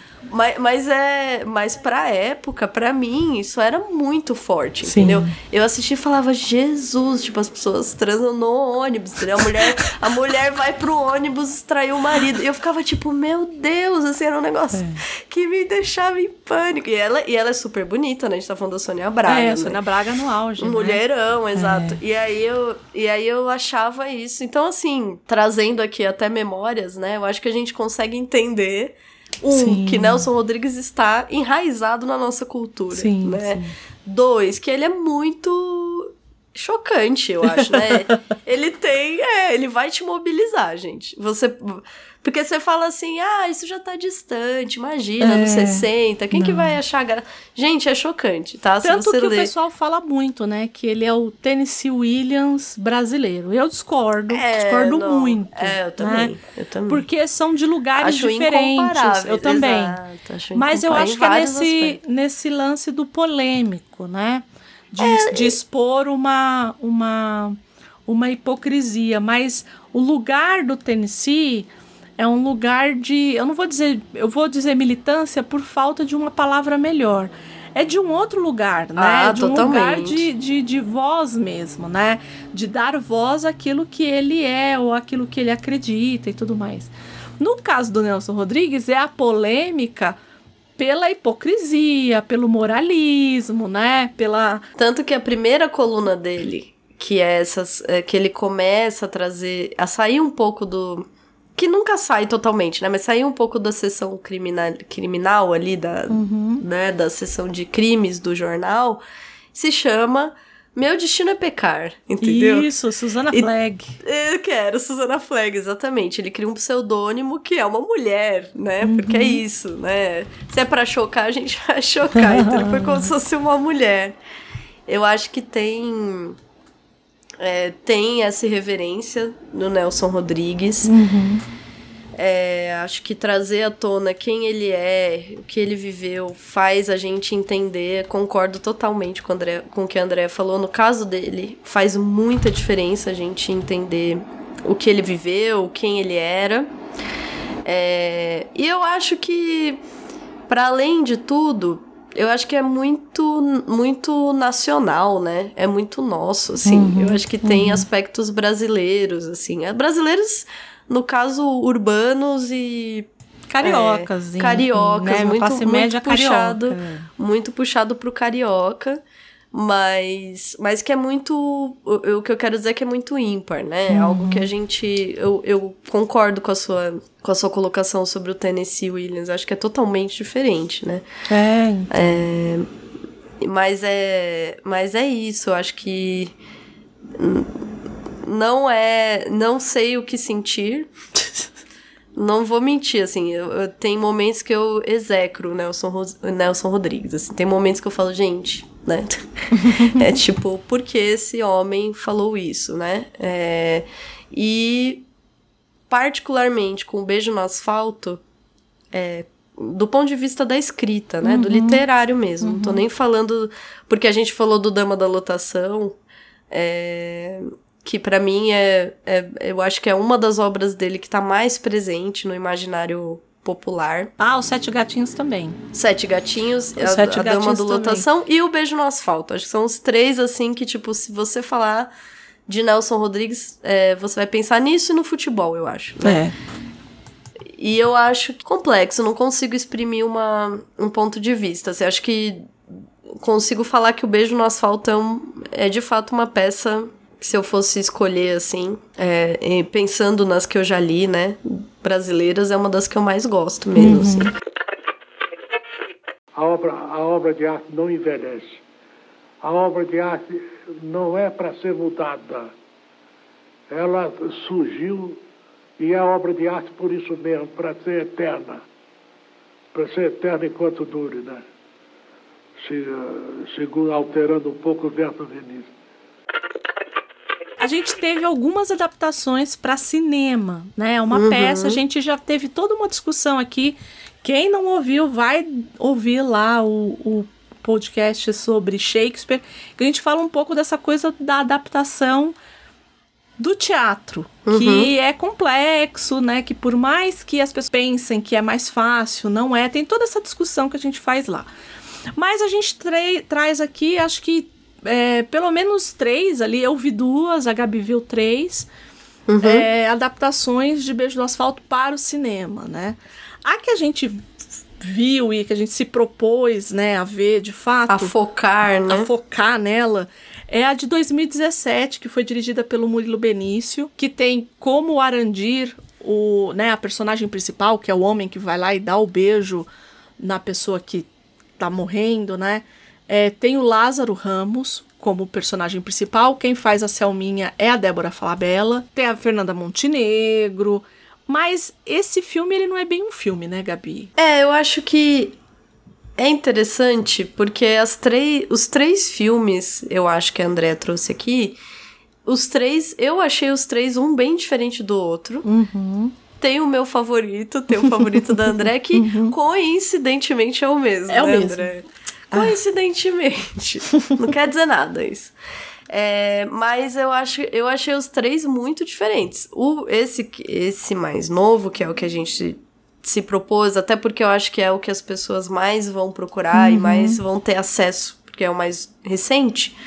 Ele tem uma estrutura que eu tava até comentando com, com o André antes da gente gravar, que eu acho que lembra em certos momentos até esse lado do Eduardo Coutinho, uhum. que, que, que na verdade faz documentários. Isso. Por quê? Porque ele mescla as linguagens do cinema e do teatro.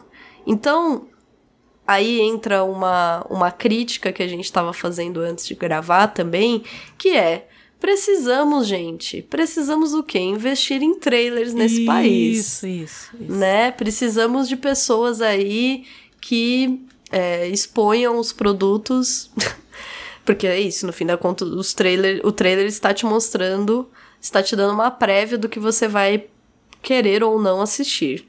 O trailer desse filme te mostra, né, vende o filme para você como um filme de ficção. Linear, né? Assim. Linear, assim. padrão que você Isso. assiste sempre no cinema, certo?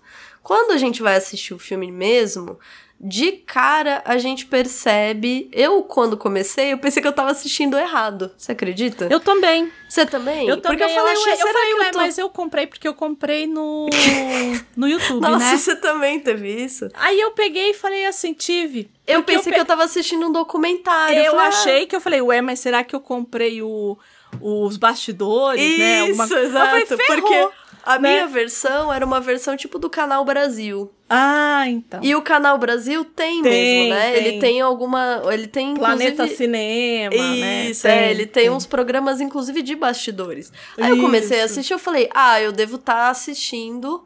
O, o dos bastidores. O making lá. off, os bastidores, sei lá. Aí eu falei, ah, não, tudo bem, eu vou assistir. Só que. Por quê? As primeiras cenas você vê toda, todo o elenco e mais outros atores. Porque a primeira, a primeira vez que a peça foi escrita, né, e foi, foi posta para atuar, ela foi pela companhia de teatro Teatro do Sete, que depois com a ditadura fechou, inclusive, uhum, tá? Uhum. Mas ela foi fundada em 59, a peça é de 61, a companhia de teatro é de 59 e tinha a própria Fernanda Montenegro, é, mas um, um, mega elenco, né? O próprio Sérgio Brito, uhum. o Fernando Torres, né? Que eles pegam as, algumas das pessoas do próprio. Ah, os, vamos dizer, os que ainda estavam vivos, uhum, né? Uhum. É, desse. Quem sobrou do set? Quem sobrou, exato, do set, justamente. E eles estão numa mesa fazendo o que muita gente do teatro faz, que é a leitura do roteiro, né? É o trabalho leitura... de mesa, né? Isso, é o trabalho, é o trabalho de, mesa, de mesa, exatamente. Sentar é. todos os atores ali Isso. e fazer a leitura corrida mesmo da, da obra, né? Cada um fazendo a leitura e a, e a interpretação do seu papel e devagar se discutindo aspectos das personagens, características do próprio do próprio, por vezes, do próprio autor para uhum. entender e tal. É uma vivência que eu acho linda, inclusive, né? É bonita até de ver. Se fosse um documentário, seria até talvez mais interessante, sim, né? De você entender sim. o processo. Só que você se depara com isso, uma mesa, os atores ali sentados, os próprios atores da, da antiga da antiga companhia de teatro, a Fernanda Montenegro, que por uhum. si só é um evento, né? Uhum. E eles vão correndo, fazendo uma leitura corrida da, da, do roteiro, né? Da, da obra. Vai mesclando, né? Vai gradualmente mesclando com o cinema, com uhum. uma obra que aí já é mais linear, dramática, que a gente tá habituado a assistir. E acho que do meio pro fim, o filme vai ficar é, praticamente só como obra dramática, né? Uhum. Como cinema. Uhum. E aí eu acho que cabem prós e contras, né? Eu achei muito interessante. Eu, eu, eu confesso que, que eu gostei. Achei. Uhum. É, acho que. Acho que de fato o trailer foi infeliz. Porque Isso, eu acho que é poderia que eu... ser vendido. Isso de outro modo, né? Poderiam te dizer, ó, é experimental, sei lá. Porque, por exemplo, o Fedro, que foi o exemplo que eu até dei, o Uhum. Fedro, que foi feito, que é uma leitura, também é essa proposta de uma leitura de teatro, né? E é um documentário. Tudo bem que ali era um documentário, né? Mas ele te joga na cara o que é.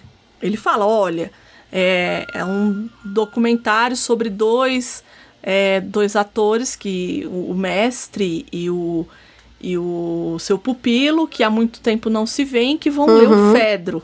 E o Fedro, do, do Platão, é também esse texto de sobre o amor, né? É, de um homem mais velho para um homem mais jovem, tentando seduzir esse homem. E a gente vê esse jogo, essa experiência cênica ali, né? Nesse documentário ou não documentário, enfim, nessa coisa toda. Mas é, ali você, quando ele te mostra, você entende. No caso desse, desse trailer, ele te mostra o filme é, em forma dramática e, por exemplo, a Fernanda Montenegro ela não aparece, ela só aparece na mesa. E foi isso que eu falei pra Gabi. Mas eles não podiam deixar a Fernanda Montenegro de fora do filme. Então a única vez que a gente vê a mesa e que não tem nada, porque eles dão um close na- no rosto dela e aí não tem mais nada. Então parece que ali ela tá numa mesa qualquer falando com outras pessoas, entende? Assim, falando com, com alguém ali ou alguém da cena, né? Exatamente. Então, assim, como experiência é ótimo, assim. Eu acho que, que é, um, é principalmente para quem gosta dessa coisa da feitura, né? do, do, do ofício do ator. Eu acho que ali, aí sim, aí eu acho que vale a pena e tal. Eu só acho que vendeu mal. É. Eu só acho que esse trailer aí tinha que ter sido feito diferente. Mas talvez se tivesse sido feito diferente, ninguém teria ido. Mas aí eu já acho desonesto. Mas é, enfim, mas é, eu, né? eu achei também desonesto. E não teria pra que fazer isso. Isso, isso. Porque não é ruim, entendeu? Isso, isso, é não muito é nada bom, ruim, é inclusive. muito bom. É eu me muito bom. surpreendo. A direção é do Murilo Benício, gente. Isso. E aí eu assi... e aí, assim, vou te dizer que eu comecei e falei, bom, vamos ver, né? Murilo Benício é um ator, eu nunca imaginaria ele diretor, né? Uhum, Então, tipo, como será que ele vai. Como será que ele vai fazer isso? E eu achei ótimo. Eu. De, de verdade, gosto muito do Eduardo Coutinho. E aí tinha uns momentos que eu falava, gente, né? Que momento Eduardo Coutinho total, assim, nessa mescla, esse jogo do que é fic- ficcional e o que é o papel do ator. Tem uns momentos que você fica assim, porque a Débora Falabella tá ótima, né? Tá, não, ela e é aí, ótima. ela é ótima. ótima. Todos eles ali, o Sim. elenco é muito bom, de verdade. Lazinho, Lazinho. É, tá Lázaro. Ramos, gente, não tem. É como ele é bom, né? Ele é, ele é. como ele é bom, é uma coisa impressionante. E delicado, não é a coisa exagerada do Não. teatro, assim, né? Não. Eu acho que a Débora Falabella tem um pouco mais a coisa exagerada do teatro, assim. Uhum. Eu gosto dos dois, mas enfim. E aí, quando eles estão sentados lendo. Que, que vai entrando um por um, né? Você vai, você Uhum. vai vendo a leitura do texto, você fala, gente, como eles são bons atores, é, assim. É impressionante. Porque eu leio. Eu gosto muito, eu gosto Nossa. muito do Augusto Madeira, muito. Ah, ele é ótimo, né? Ele é muito. Porque ele, ele Como vai pode, de um né? lugar no outro. É, e ele simples, é rápido, um né? comediante maravilhoso. Maravilhoso, concordo. né? Um ator de comédia muito bom. Mas quando ele também tá nesses papéis mais. é, nesses papéis mais dramáticos, ele também ele é eu acho ele É, maravilhoso. Eu também gosto muito. Também gosto Acho ele muito. maravilhoso. Todos eles, assim, de verdade. Eu achei o elenco muito bom. E, e é interessante. Eu acho que o filme é interessante por isso, porque você parece que você tá vendo uma peça de teatro, só que do lado do. Do lado do palco, entendeu? Você é parece como que. se você estivesse ali servindo o. Como se você o- fosse um ator junto com eles. Na entendeu? verdade, não, né? Eu acho que a gente tá mais ali pra mocinha do café. É, não, tá eu digo, só eu digo só ator. É óbvio, né? Né? Tô dizendo assim, no sentido do que você vê os bastidores, Sim, entendeu? sim, sim, Então sim. você tá ali e você sabe que é a Fernanda Montenegro. Sim, sim. Não é a, é a personagem tal. Não é a Porque Dona ela, ela Matilde, né? transiciona, exatamente, ela transiciona e você, como está por trás ali do palco, você vê essa transição, né? Sim, você percebe e vê. Então eu acho que quebra essa, esse, E é esse bonito lugar. de ver, né? É lindo, eu acho bonito lindo, lindo, mesmo. lindo. Então, eu acho que o mérito desse filme É isso. é fazer com que você saia do lugar do espectador tradicional Uhum. e consiga enxergar é, as dinâmicas do, dos atores que estão fazendo aquilo. E, além disso, eles mesmos falam do Nelson Rodrigues. Sim, sim. É, a Fernanda Montenegro fala das tensões que foi estrear aquela peça, do como a plateia reagia, né? Do co- como a plateia dizia: Meu Deus, isso é um, Ele é isso um é um tarado." desacato, ele é um tarado, vamos todos embora, parem de ver. é muito bom, né? Então, ele, ele não só quebra esse lugar do espectador, como eu acho que ele também te dá uma vivência um pouco mais ampla da obra do que só aquela história, né? Você consegue entender que ela teve um impacto. Mas olha, eu acho que vale o filme, viu? Acho que vale Vale. muito, muito mesmo. Pra, pra quem tem interesse, deixa eu ver é, onde tá disponível. Ah, a Andrea falou que ela alugou no YouTube, né? Isso, isso. Tem no próprio Apple TV. Mas e no também Google pra alugar. é, tudo pra alugar, gente. É. Mas, mas de verdade, eu acho que vale a pena, entendeu? Acho que é um filme que é, é bom. As atuações são boas, mas é isso. Não vão com, não assistam com essa expectativa de que é um, uma narrativa linear do filme que a Isso. gente tá habituado a ver, do drama que a gente tá habituado a ver. Diferente da adaptação dos anos 80. Isso. Esse, eu, Que- esse eu gosto mais. É, que é a nossa favorita, É. né? É, e eu acho que que ela é assim é, de verdade, assim. Eu, eu gosto muito desse, desse filme e eu gosto muito de se, é, São Paulo Sociedade Anônima. Sim, sim. Com o Valmor É Chagas. isso, Sim. é isso. Eu acho que são dois filmes que, assim, tem que ser assistido. Beijo no Asfalto, esse- essa versão, né, dos anos Uhum. 80, eu acho ela muito bem dirigida. Ela é dirigida por- pelo Bruno Pelo Barreto. Bruno Barreto, é. É muito bem dirigida. As escolhas, é, né, eu acho eu que achei... a escolha do casting, ele é, É do, do elenco, ela é. É. ele é perfeito, porque É assim, perfeito, acho que a Débora teria... Falabella, no de 2017, faz a Selminha. Quem faz a Selminha dos anos 80 é a Cristiane Torlone. Aí você fala assim, pô, mas Cristiane Torlone, gente, ela está Selminha, não tá? Tá, Selminha. Ela tá assim. Aliás, o, o elenco. Mas ela Assim, também é ótima, né? Assim, Ela é muito boa. Não, ela é muito boa. Só que é que você vê hoje Débora Falabella. É, eu acho que ela tem. É que a Cristiane Torlone também tem, né? É que era outro momento, acho que tem É, isso também, né? Mas, mas, por exemplo, Arandir sendo Neila Torraca. Ah, é demais. É demais. Gente, não dá. é, E pra mim é demais. Não, e o. Que é o- outro também, né? Que é Tem outro que, vários, que gente, você, todos que você vai assistir Mistério de Irma Vap com ele. É, exatamente. E você vai assistir isso, que é uma trage... um tragedião, É, assim, é. entendeu? É outro. um ator também. sutil, né? Uma É, pessoa consegue fazer. Ele é sutil. É, ele é, isso. ele é sutil. O e aí assim, o pai, o Aprígio, porque gente, a gente vai dar spoiler porque aqui nesse podcast tem spoiler, É entendeu? isso. Porque o que acontece? Como vocês ouviram, e vocês já ouviram logo no começo. Se vocês se atentaram no que vocês ouviram no começo do programa, é a cena final. Uhum, uhum. E a gente descobre que o Aprígio, que é o pai da, da Selminha, né, que é casada com o, o Arandir, o pai é apaixonado pelo genro. Isso. Isso. E o Paia, que é ninguém, ninguém, putz, ninguém mais, ninguém menos que Tarcísio Meira. Exato. Então, assim, é muito bom. É muito é bom. muito bom. A cena final. É muito Pra bom porque mim- você coloca o Tarcísio Meira nos anos, no auge dos anos É, 80, o galã, É. né? Anos 70, anos 80 ali. Mega galã. Mega é, galã. E você é coloca esse- fino, né? O homem Isso. E você fino. coloca esse cara.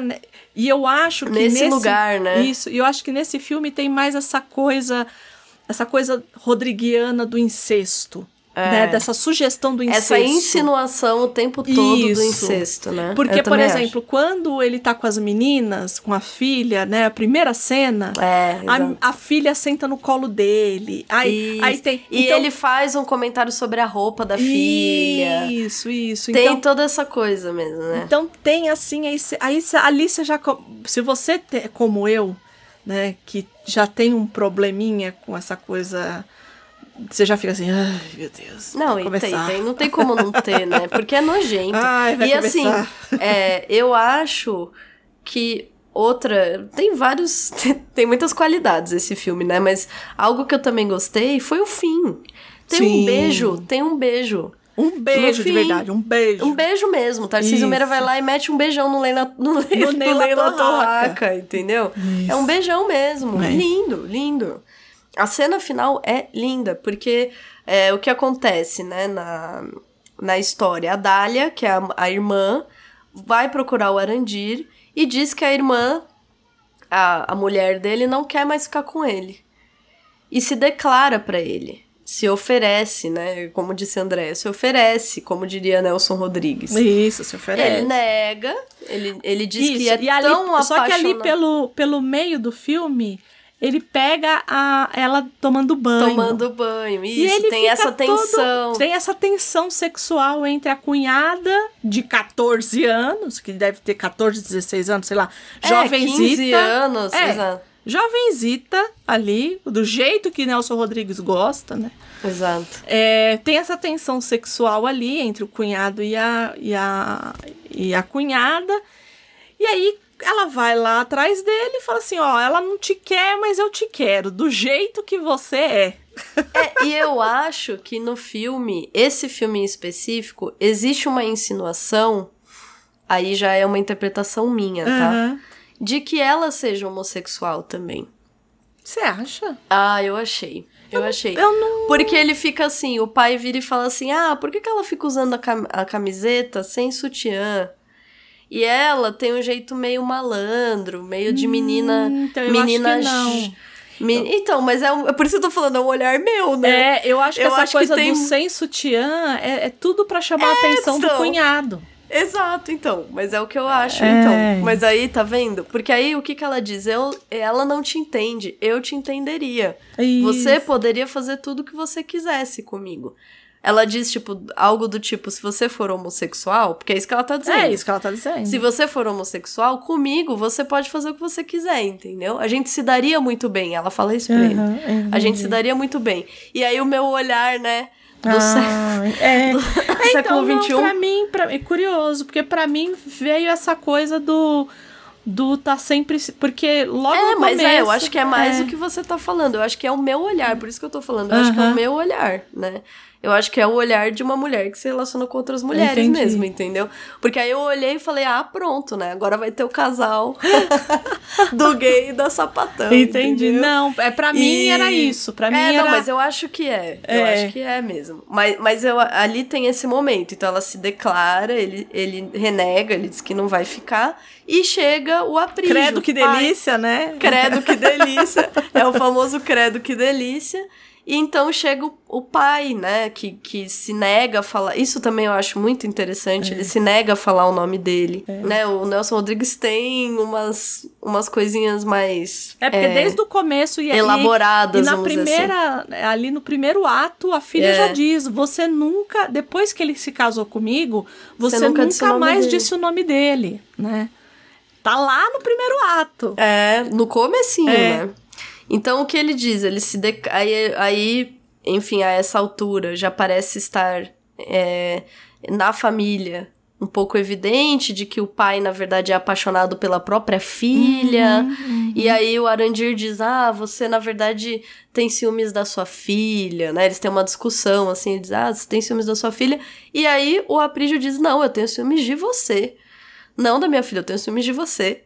E aí ele se declara, atira no Arandir. Porque ele diz que ele só vai falar o nome dele no, em cima do Exato. cadáver dele, né? Só Mata quando ele o- morresse. mata o Arandir e começa a dizer Arandir, né? E começa a dizer o nome dele. É uma coisa assim. Na, na peça não tem o beijo. É. Na peça, evidente, acho quase evidente, né? Não tem o beijo. Mas aqui, por isso eu acho que o fim do, do filme é muito bom aqui. Uhum, e aí ele beija, e o que eu gosto, essa cena final é muito boa, porque ele para, então vem a filha, né? no- é, ele tá ali agachado, o Tarcísio Meira tá beijando, né? O, o Neila Torraca ali, jogado no, no asfalto, Uhum. né? É, a filha vem, porque ouve o, o tiro, O tiro. fica em pé do, lau- do lado e tá chovendo, né? Tá uma cena assim, bem urbana mesmo. E a, a câmera fica parada ali. Você fala, nossa, será que o filme acabou? Não, e a câmera fica ali. Eles ficam ali, todos ali, parados. Acho que uns dois minutos, sei lá. Aquela cena, vai saindo alguém de trás, assim, de uma casa. Aquela coisa bem corriqueira, bem urbana, né? Sai alguém, olha. e aí acaba o filme e coloca lá o beijo no asfalto. É lindo. Isso. É muito bonito. Muito Eu acho bonito. que a única coisa que me incomoda nesse filme é, a, é a tortura da Selminha. Ele é bem explícito, E tanto porque no ela é fim. explícita, exatamente. É. Porque na peça ele simplesmente deixa tudo escuro, né? Ele fala, tá escuro, né? Uhum. E, mas na, no filme, não. No filme eles torturam de fato, né? Porque ele fala assim, tira a roupa, e aí e é uma tortura incômoda, né? E, e tá ali É o bruta, Filho, né? É bem bruta. então não. é, acho que é a única coisa que esse filme peca. Se aquela cena Não tivesse, não tivesse, né? ele seria redondo. E não assim. precisaria, eu acho. Não precisaria, é. Porque na, na peça não tem, assim, dessa forma também. Como não tem o beijo, né? Uhum. Eu É, acho que são escolhas de adaptação, ok. Mas, de fato, esse filme, pra mim, ele é... é, ele é o melhor, assim, da, da que eu É, assisti. eu, eu acho também. Eu... E aí, e aí tem o anterior, que... É, ante- esse outro eu não vi. Esse anterior, ele tá completo no YouTube. Enfim, eu gostei. É, e é outra adaptação, é, assim, outra experiência também. É bem mais livre. Ele, é, os diálogos são os diálogos da peça. Tá. A hora que você ou, escuta os diálogos, são os diálogos da peça, com uma abordagem diferente. Porque o que, que eu percebi? Esse filme é de 64. Ah! Tipo, olha o ano do filme. O ano, é de, o ano era 64. o ano era. E aí, o que acontece? Eu acho que é um filme que, assim, ele pega o, é o que a gente fala aqui bastante, né? Ele pega o espectador de bobo, entendeu? Ele faz o espectador de bobo. Então ele fica assim, narrando por trás, Ah, entendeu? entendi. Ele fica dizendo, ó, será que há uma questão homossexual aqui? Aí você fica tipo, ai, amigo, não, não precisava, sabe? Entendi. Pa- só passa a cena que a gente consegue entender que é, essa, que é esse o ponto, sabe? Então tem uma jogada assim. E tem. Sabe o que o pessoal.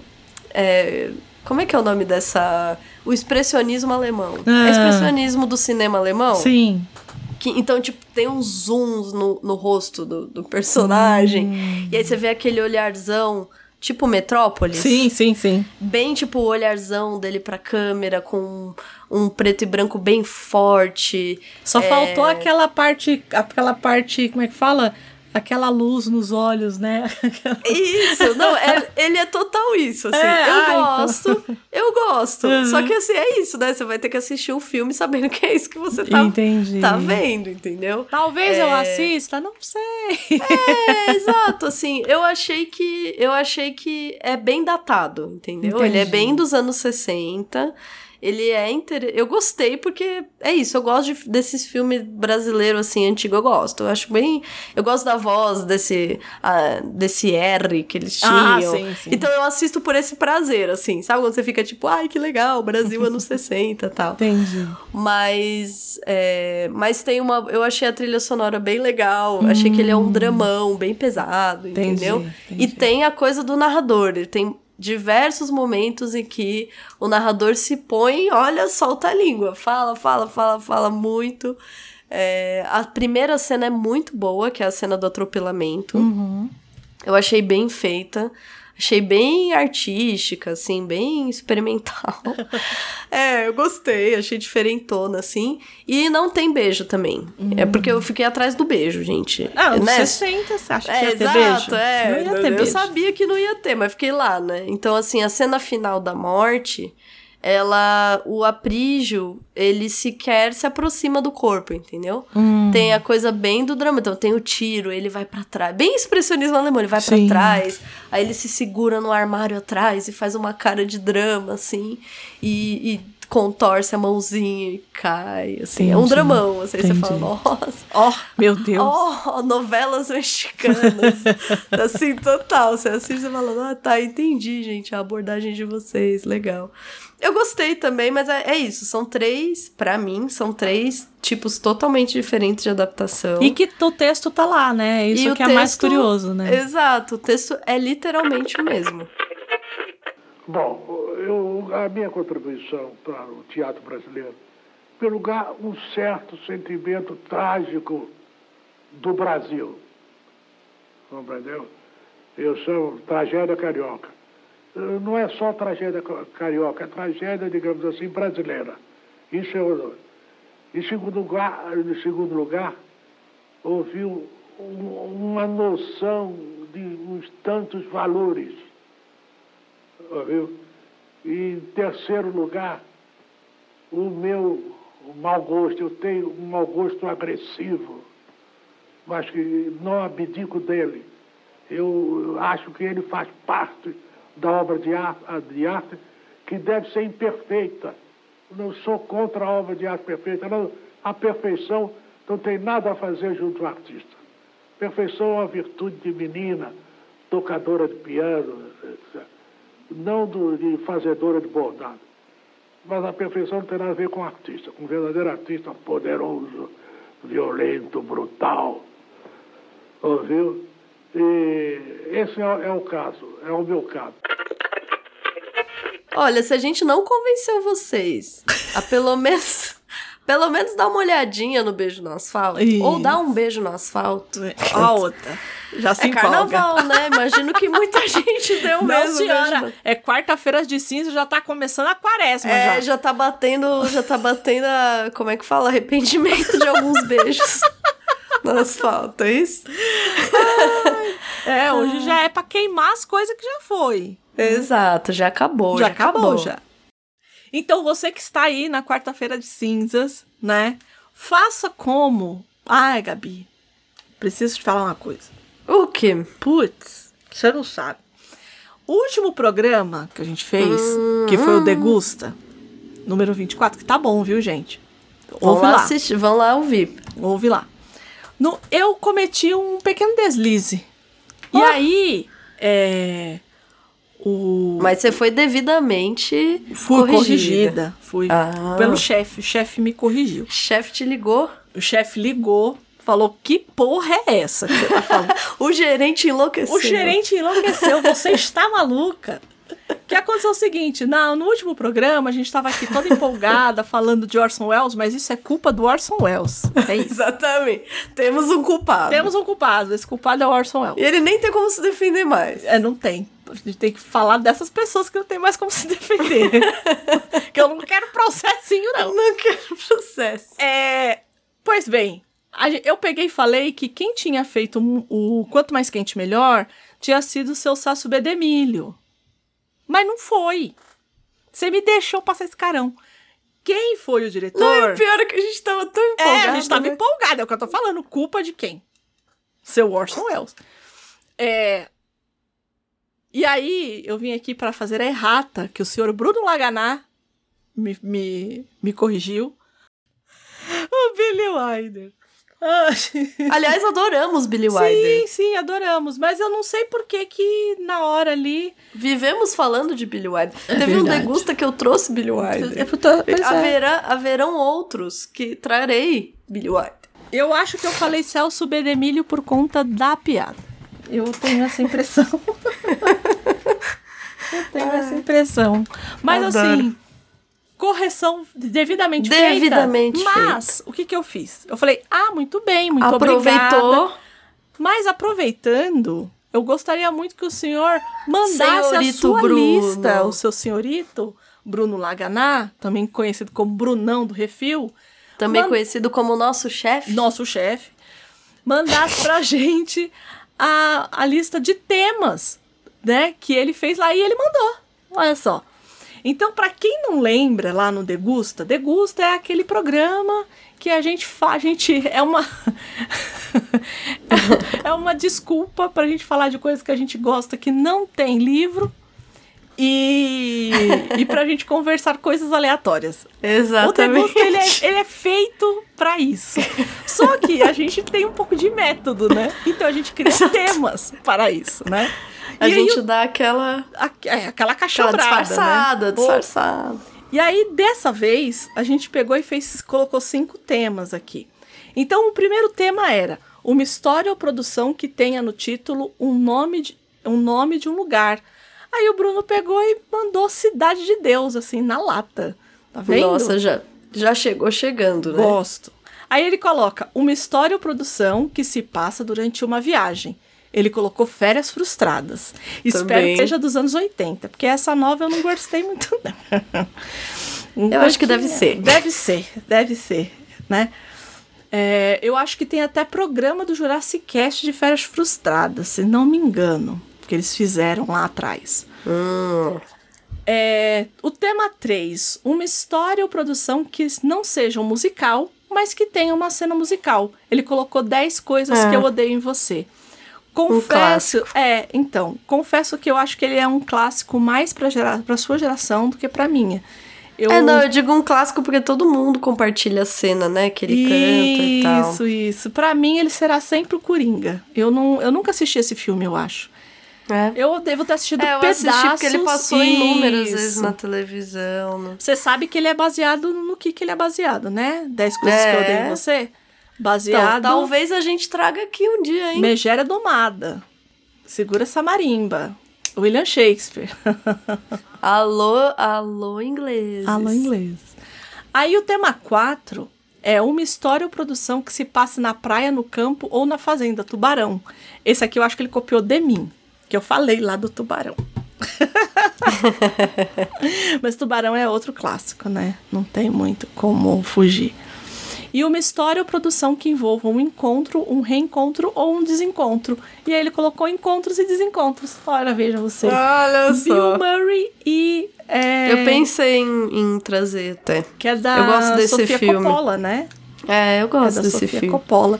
Eu, eu tenho minhas coisas. Bom, já falei, né? É. eu tenho alguns problemas com Bill Murray. Bill Murray, pra mim, eu- ele só passa em, o, em Caça-Fantasmas, é, Os Excêntricos Tenenbaums, Uhum, enfim. Só ali que ele passa. Porque de resto, temos muito, muito problema. Bom, e se nosso colega que está aí ouvindo agora esse programa, né, quiser. Não vai ser como o Bruno, porque o Bruno simplesmente mandou uma mensagem. Ó, você errou. Direto e reto. direto e reto. Ele já tem aqui, ele já tem outros Ele já tem o canal contato. direto, É, o canal direto. Praticamente o bate-fone aqui. Ele já Privilégios. Privilégios, é. Agora, se você quiser, também vai ter todo o privilégio de ter outros contatos, que são Claro. quais, Gabi? Você, ou se você é assim, mais ortodoxo, Mas conservador. conservador, mais ortodoxo, tem pra todos os estilos. Se é mais ortodoxo, manda um e-mail pra gente. Isso. Contato arroba livrosencartaz.com.br. Pode ser um e-mail pequeno, pode ser um e-mail grande, você pode fazer a sua lista, você pode dizer sobre o nosso programa de hoje, você pode nos mandar uma carta. Isso. Enfim, Gostamos nos de carta. escreva. Gostamos de carta. Se você é mais descolado, jovem, nananã, você vai entrar no nosso Instagram, que é o arroba livros em O jovem fala descolado ainda? Ah, eu falo. Os outros eu não sei. eu falo muito, porque eu sou muito descolada. E muito então jovem, eu falo. e muito jovem, jovem. jovem, E jovemcíssimo. E minha voz anasalada de hoje, gripada, que deixa bem claro que eu sou jovem. né? Chofem, chofem, chofem. Chofensíssima. E aí você entra lá, segue a gente. Esse é o primeiro passo. E comenta, comenta no nosso post, co- compartilha com os amigos de vocês, é, comenta o que vocês acharam, se vocês já viram um dos filmes, ou viram todos os filmes, ou leram a peça, ou viram a peça, alguma, alguma, né, algum lugar que foi encenado, enfim. Contem pra gente o que vocês acharam, porque a gente adora saber. É, E adora interagir com vocês, né? É isso. Acho Então justo. é isso. Certo? Então, até o próximo programa. Muito obrigada por ter ficado até aqui. Gabi, muito obrigada. Muito obrigada, Andréia. Se hidratem, gente. Isso, se hidratem. Lembra Tá que hoje é calor. quarta-feira de cinzas. vamos pegar se leve. hidratem. Assistam, assistam um filminho de boa. Né? Queima, tu- queima tudo que você quer esquecer do carnaval. O que foi, foi. Exatamente. Fiquem bem. Fiquem Um bem. beijo pra todo mundo e tchau, tchau. Tchau, tchau.